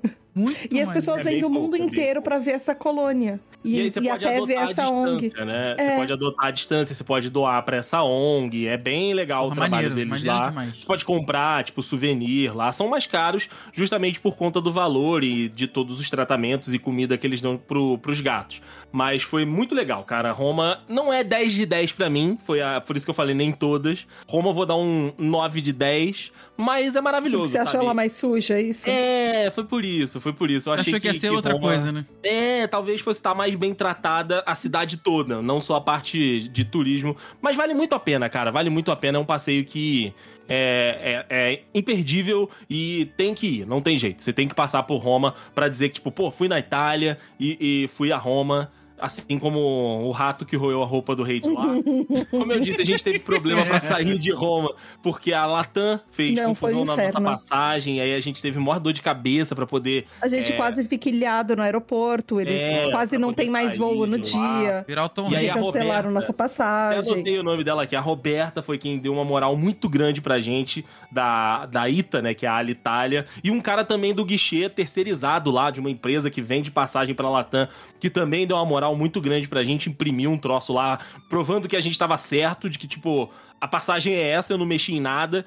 É, Enfim, mas aí no gente- fim a outra, a outra, aí tá imprimiu outro papel falando não, ele tá errado, eles mudaram a passagem porque a passagem de vocês era outra. O que, enfim, o que vale é que a gente conseguiu pegar o voo e chegar em Barcelona, que aí é o destino final da, da nossa viagem, que a gente foi, né, para Barcelona por conta de ser a, uma das cidades que saía voo direto para São Paulo, e aí a, a Latam acabou cancelando esse voo direto, colocou a gente para sair de, de Madrid, mas, cara, Barcelona é uma cidade sensacional. É completamente diferente do que a gente viu na Itália. A Itália a gente fez um passeio histórico. Barcelona é jovem, Barcelona Jovem, é né? É. vibrante, Barcelona é nova. As Isso. coisas mais antigas que a gente viu lá foram do que? Década de 1900, 1900, Senhora, foram assim, 880, 890. Então, assim, a cidade tem uma outra E ela é pegada. muito jovem, ela ah, tem a prainha e a galera vai pra prainha no fim do dia, e a galera vai pra muito boteco, tem muito bar, tem muito jovem comendo na rua,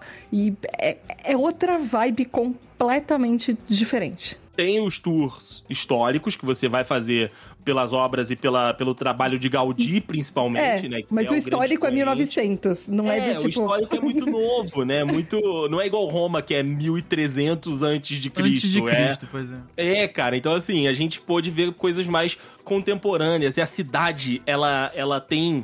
É, Ela é toda interligada, sabe? Então Barcelona tem muito mais linhas de metrô, tem muito mais linhas novas, né, de, de metrô que estão atendendo a novas partes da cidade. Porque Eles se você falam- escavar, você pode escavar, entendeu? É, você pode escavar à vontade. Não, não vai Inclusive, encontrar tem um- muita coisa, né? tem um negócio que eu fiquei surpreendido, que é a Sagrada Família, né? Que é a, a igreja que é símbolo de, de Barcelona.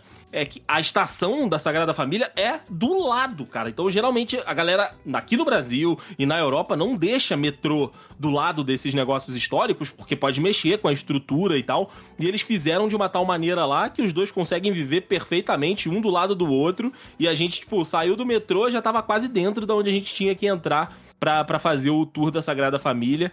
E é, a gente teve essa mudança muito grande, né? Porque a gente tava, tipo, tour histórico, cidades mais antigas, visuais, né? De, de prédios e, e castelos de famílias de, 1800, de 1300, de 1000 e antes de Cristo, pra uma cidade muito nova, pra uma cidade que, tipo, tem jovem da Europa inteira. Tinha partes de Barcelona que a gente não ouvia, nem catalão, nem espanhol. A gente ouvia francês, a gente ouvia alemão, inglês, sabe? A cidade atrai pessoas de outros lugares por conta dessas oportunidades de estudo, de É. emprego. É, é uma cidade que tem esse relacionamento mais jovem com o povo. E, e eu, eu lembrei muito do meu avô em Barcelona, e a gente, o Andrei e eu ficamos até zoando um pouco com isso, porque o meu avô já tinha ido pra lá. é, e assim, meu avô foi pra lá uns 20, 30 anos atrás. E ele falava, era uma coisa até de brincadeira da minha família, que meu avô falava que ele ia morrer e, e a Sagrada Família não, não tava, não ia estar completa. Meu avô morreu há 10 anos atrás e a Sagrada Família não está completa. Não tá completa E ainda. Meu avô, meu, e meu avô nasceu em 1920, 20 e poucos. É, 21, na verdade. E o Sagrada Família começou em 1900 e pouquinhos. Então, meu avô nasceu um pouco depois da Sagrada Família, morreu aos 90 e poucos anos de idade, e a Sagrada Família até hoje não está. Não hoje está meu avô estaria completando 100 anos. A Sagrada Família já completou 100 anos. Será sim. que a gente vai ver o final da Sagrada Família? Vai ver tá- Era o que o André e eu estávamos falando. Eles falam que ano que vem. Ou 2026, 2026. É. que eles falam que vai completar em 2026. Aí eu soube, aí vem a fofoca, porque meu irmão morou em Barcelona há dois anos. E... Tava estudando. É, porque ele estava estudando numa universidade lá, fazendo MBA dele. E aí parece que nesses 100 anos, obviamente, aconteceram crises financeiras. E o terreno da igreja teve uma parte que eles tiveram que. que a igreja teve que vender o terreno. E aí construíram um prédio habita- eh, habitado, que é habitado até hoje. E aí parece que uma parte da igreja está com problemas para terminar de construir, Deus. porque ela precisa construir num lugar e tem um prédio de pessoas morando. E aí tem gente que fala que tem que, que tem que destruir o prédio para terminar a igreja, tem gente que fala, não, que absurdo, você não vai tirar essas pessoas que estão morando aqui. Então, eles falam 2026, mas assim, é uma projeção caso tudo se resolva. E catalãos costumam brigar pelas coisas É verdade, é verdade. A gente tem e protestar pelas coisas. é.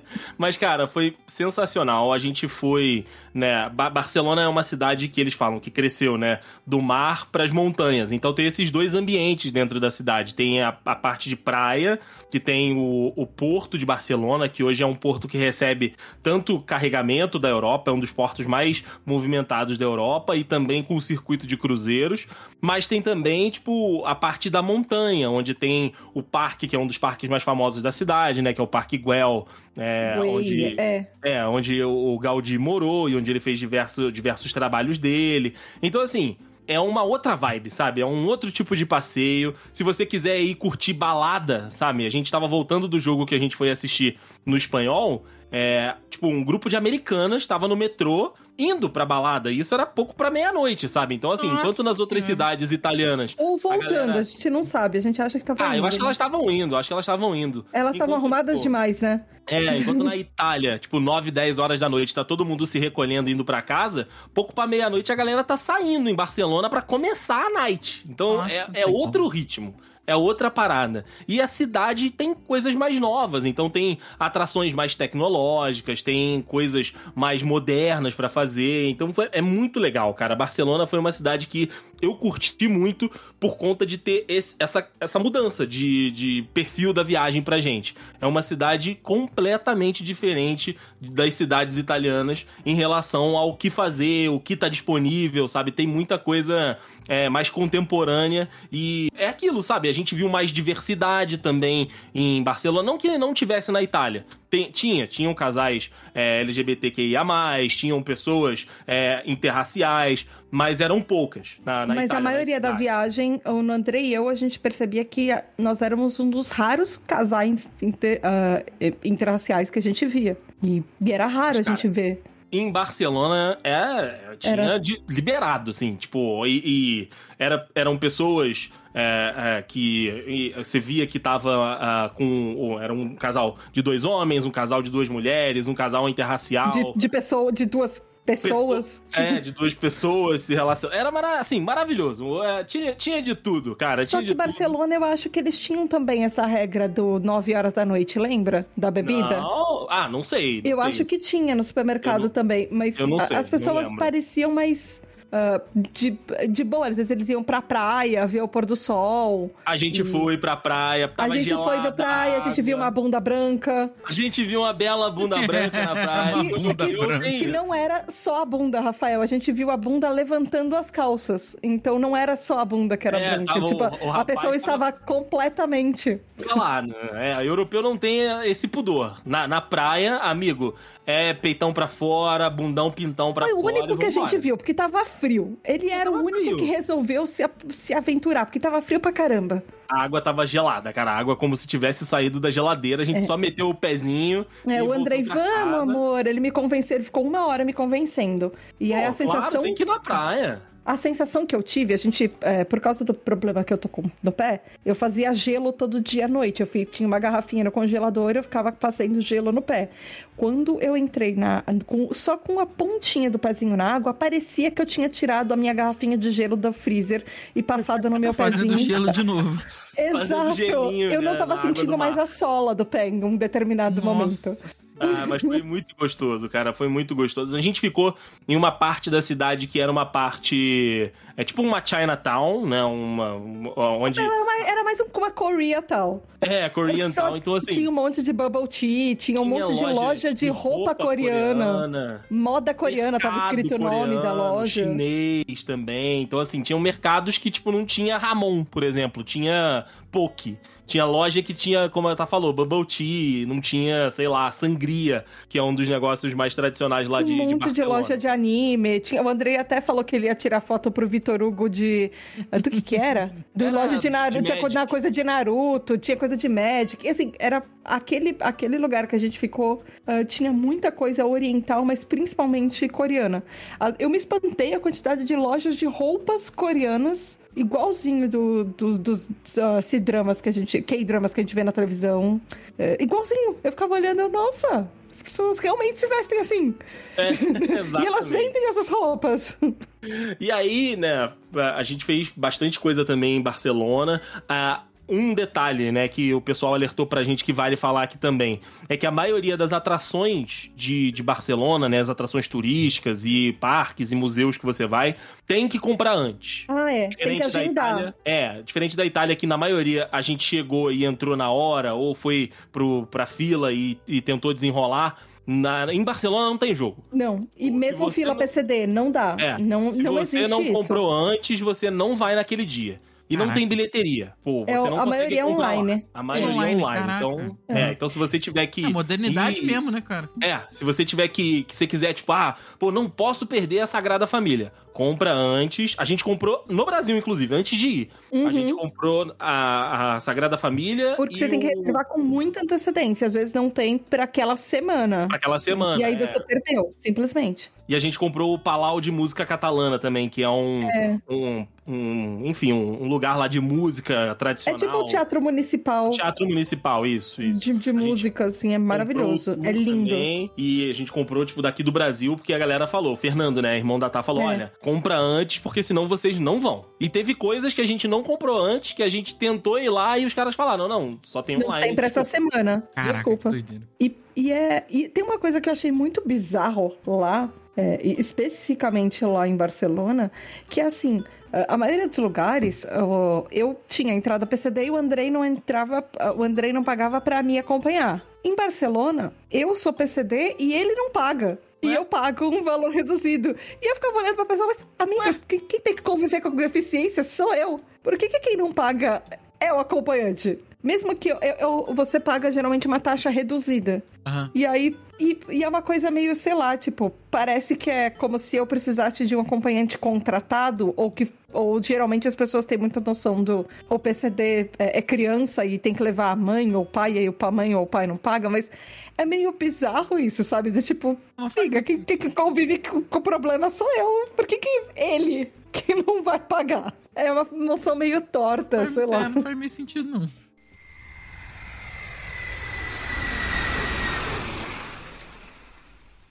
Cara, mas olha, gente, um passeio pra vida, assim. E faria tudo de novo e quero fazer de novo. Agora é trabalhar, juntar dinheiro de novo para poder é, voltar e conhecer hum. outras coisas, voltar em, em coisas. Em Barcelona, gente... você, se, você se apaixona por arquitetura. Você pode não é... ter noção zero de arquitetura.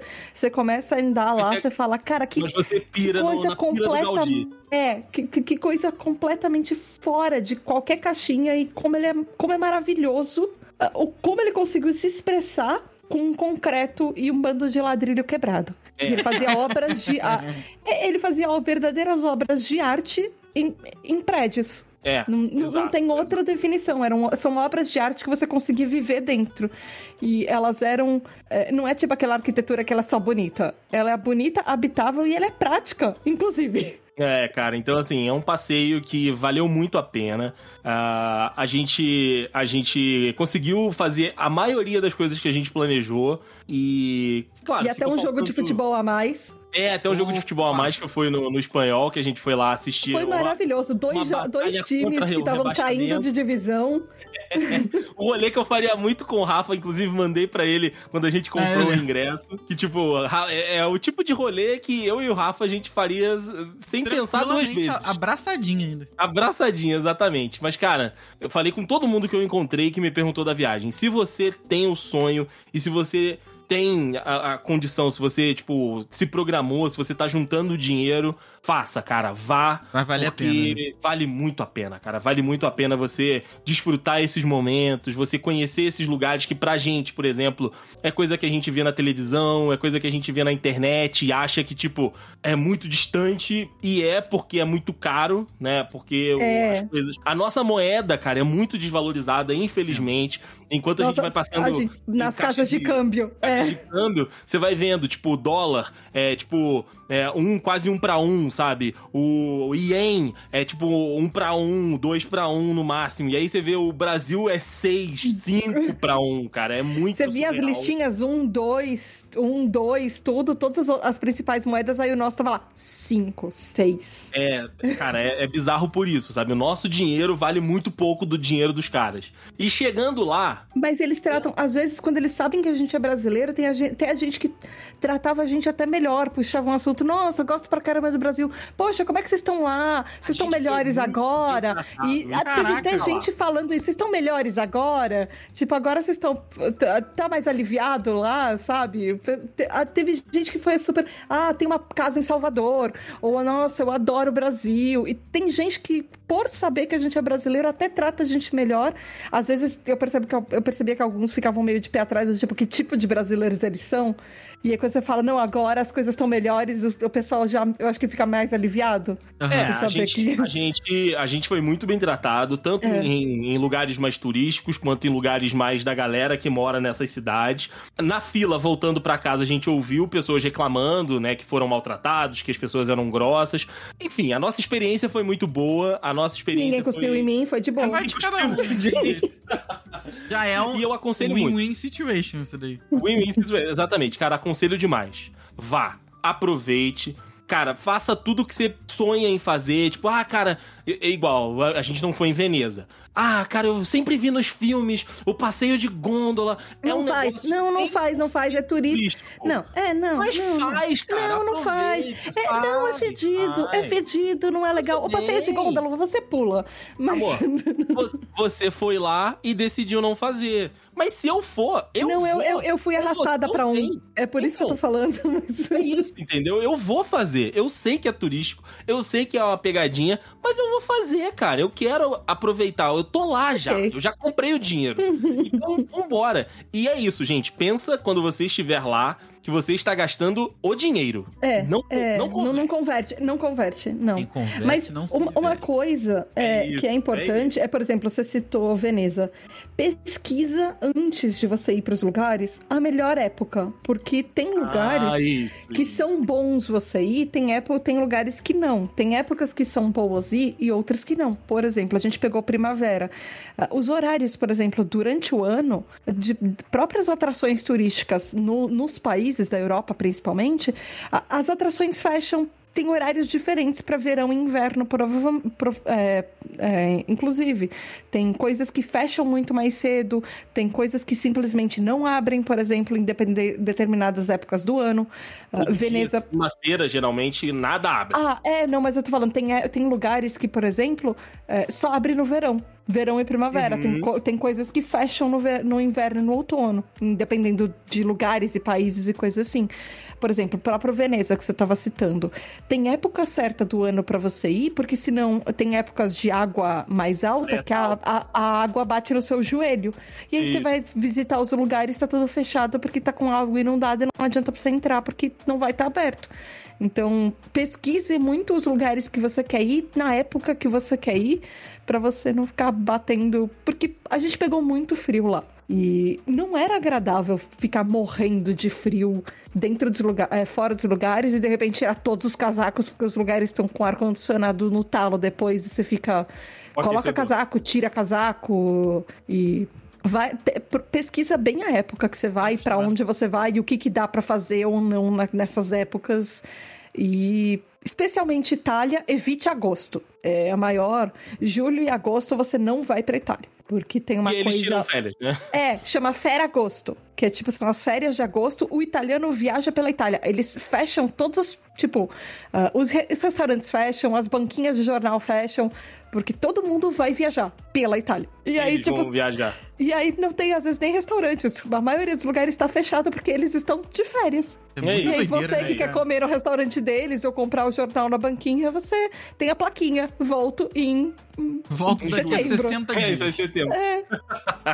Então, é isso, pesquise meu- épocas. Pesquise, pesquise, planeje e vá. Vá porque é muito foda, cara. E a sensação é de que agora eu quero voltar. É isso, o objetivo Foi é esse, né? É um pelo por dia, da um viagem. ano. É, um- se- caso o- o- as condições financeiras deixem, é isso, meu amigo Rafa, é isso. Um Moço, podcast eu desse posso- por ano.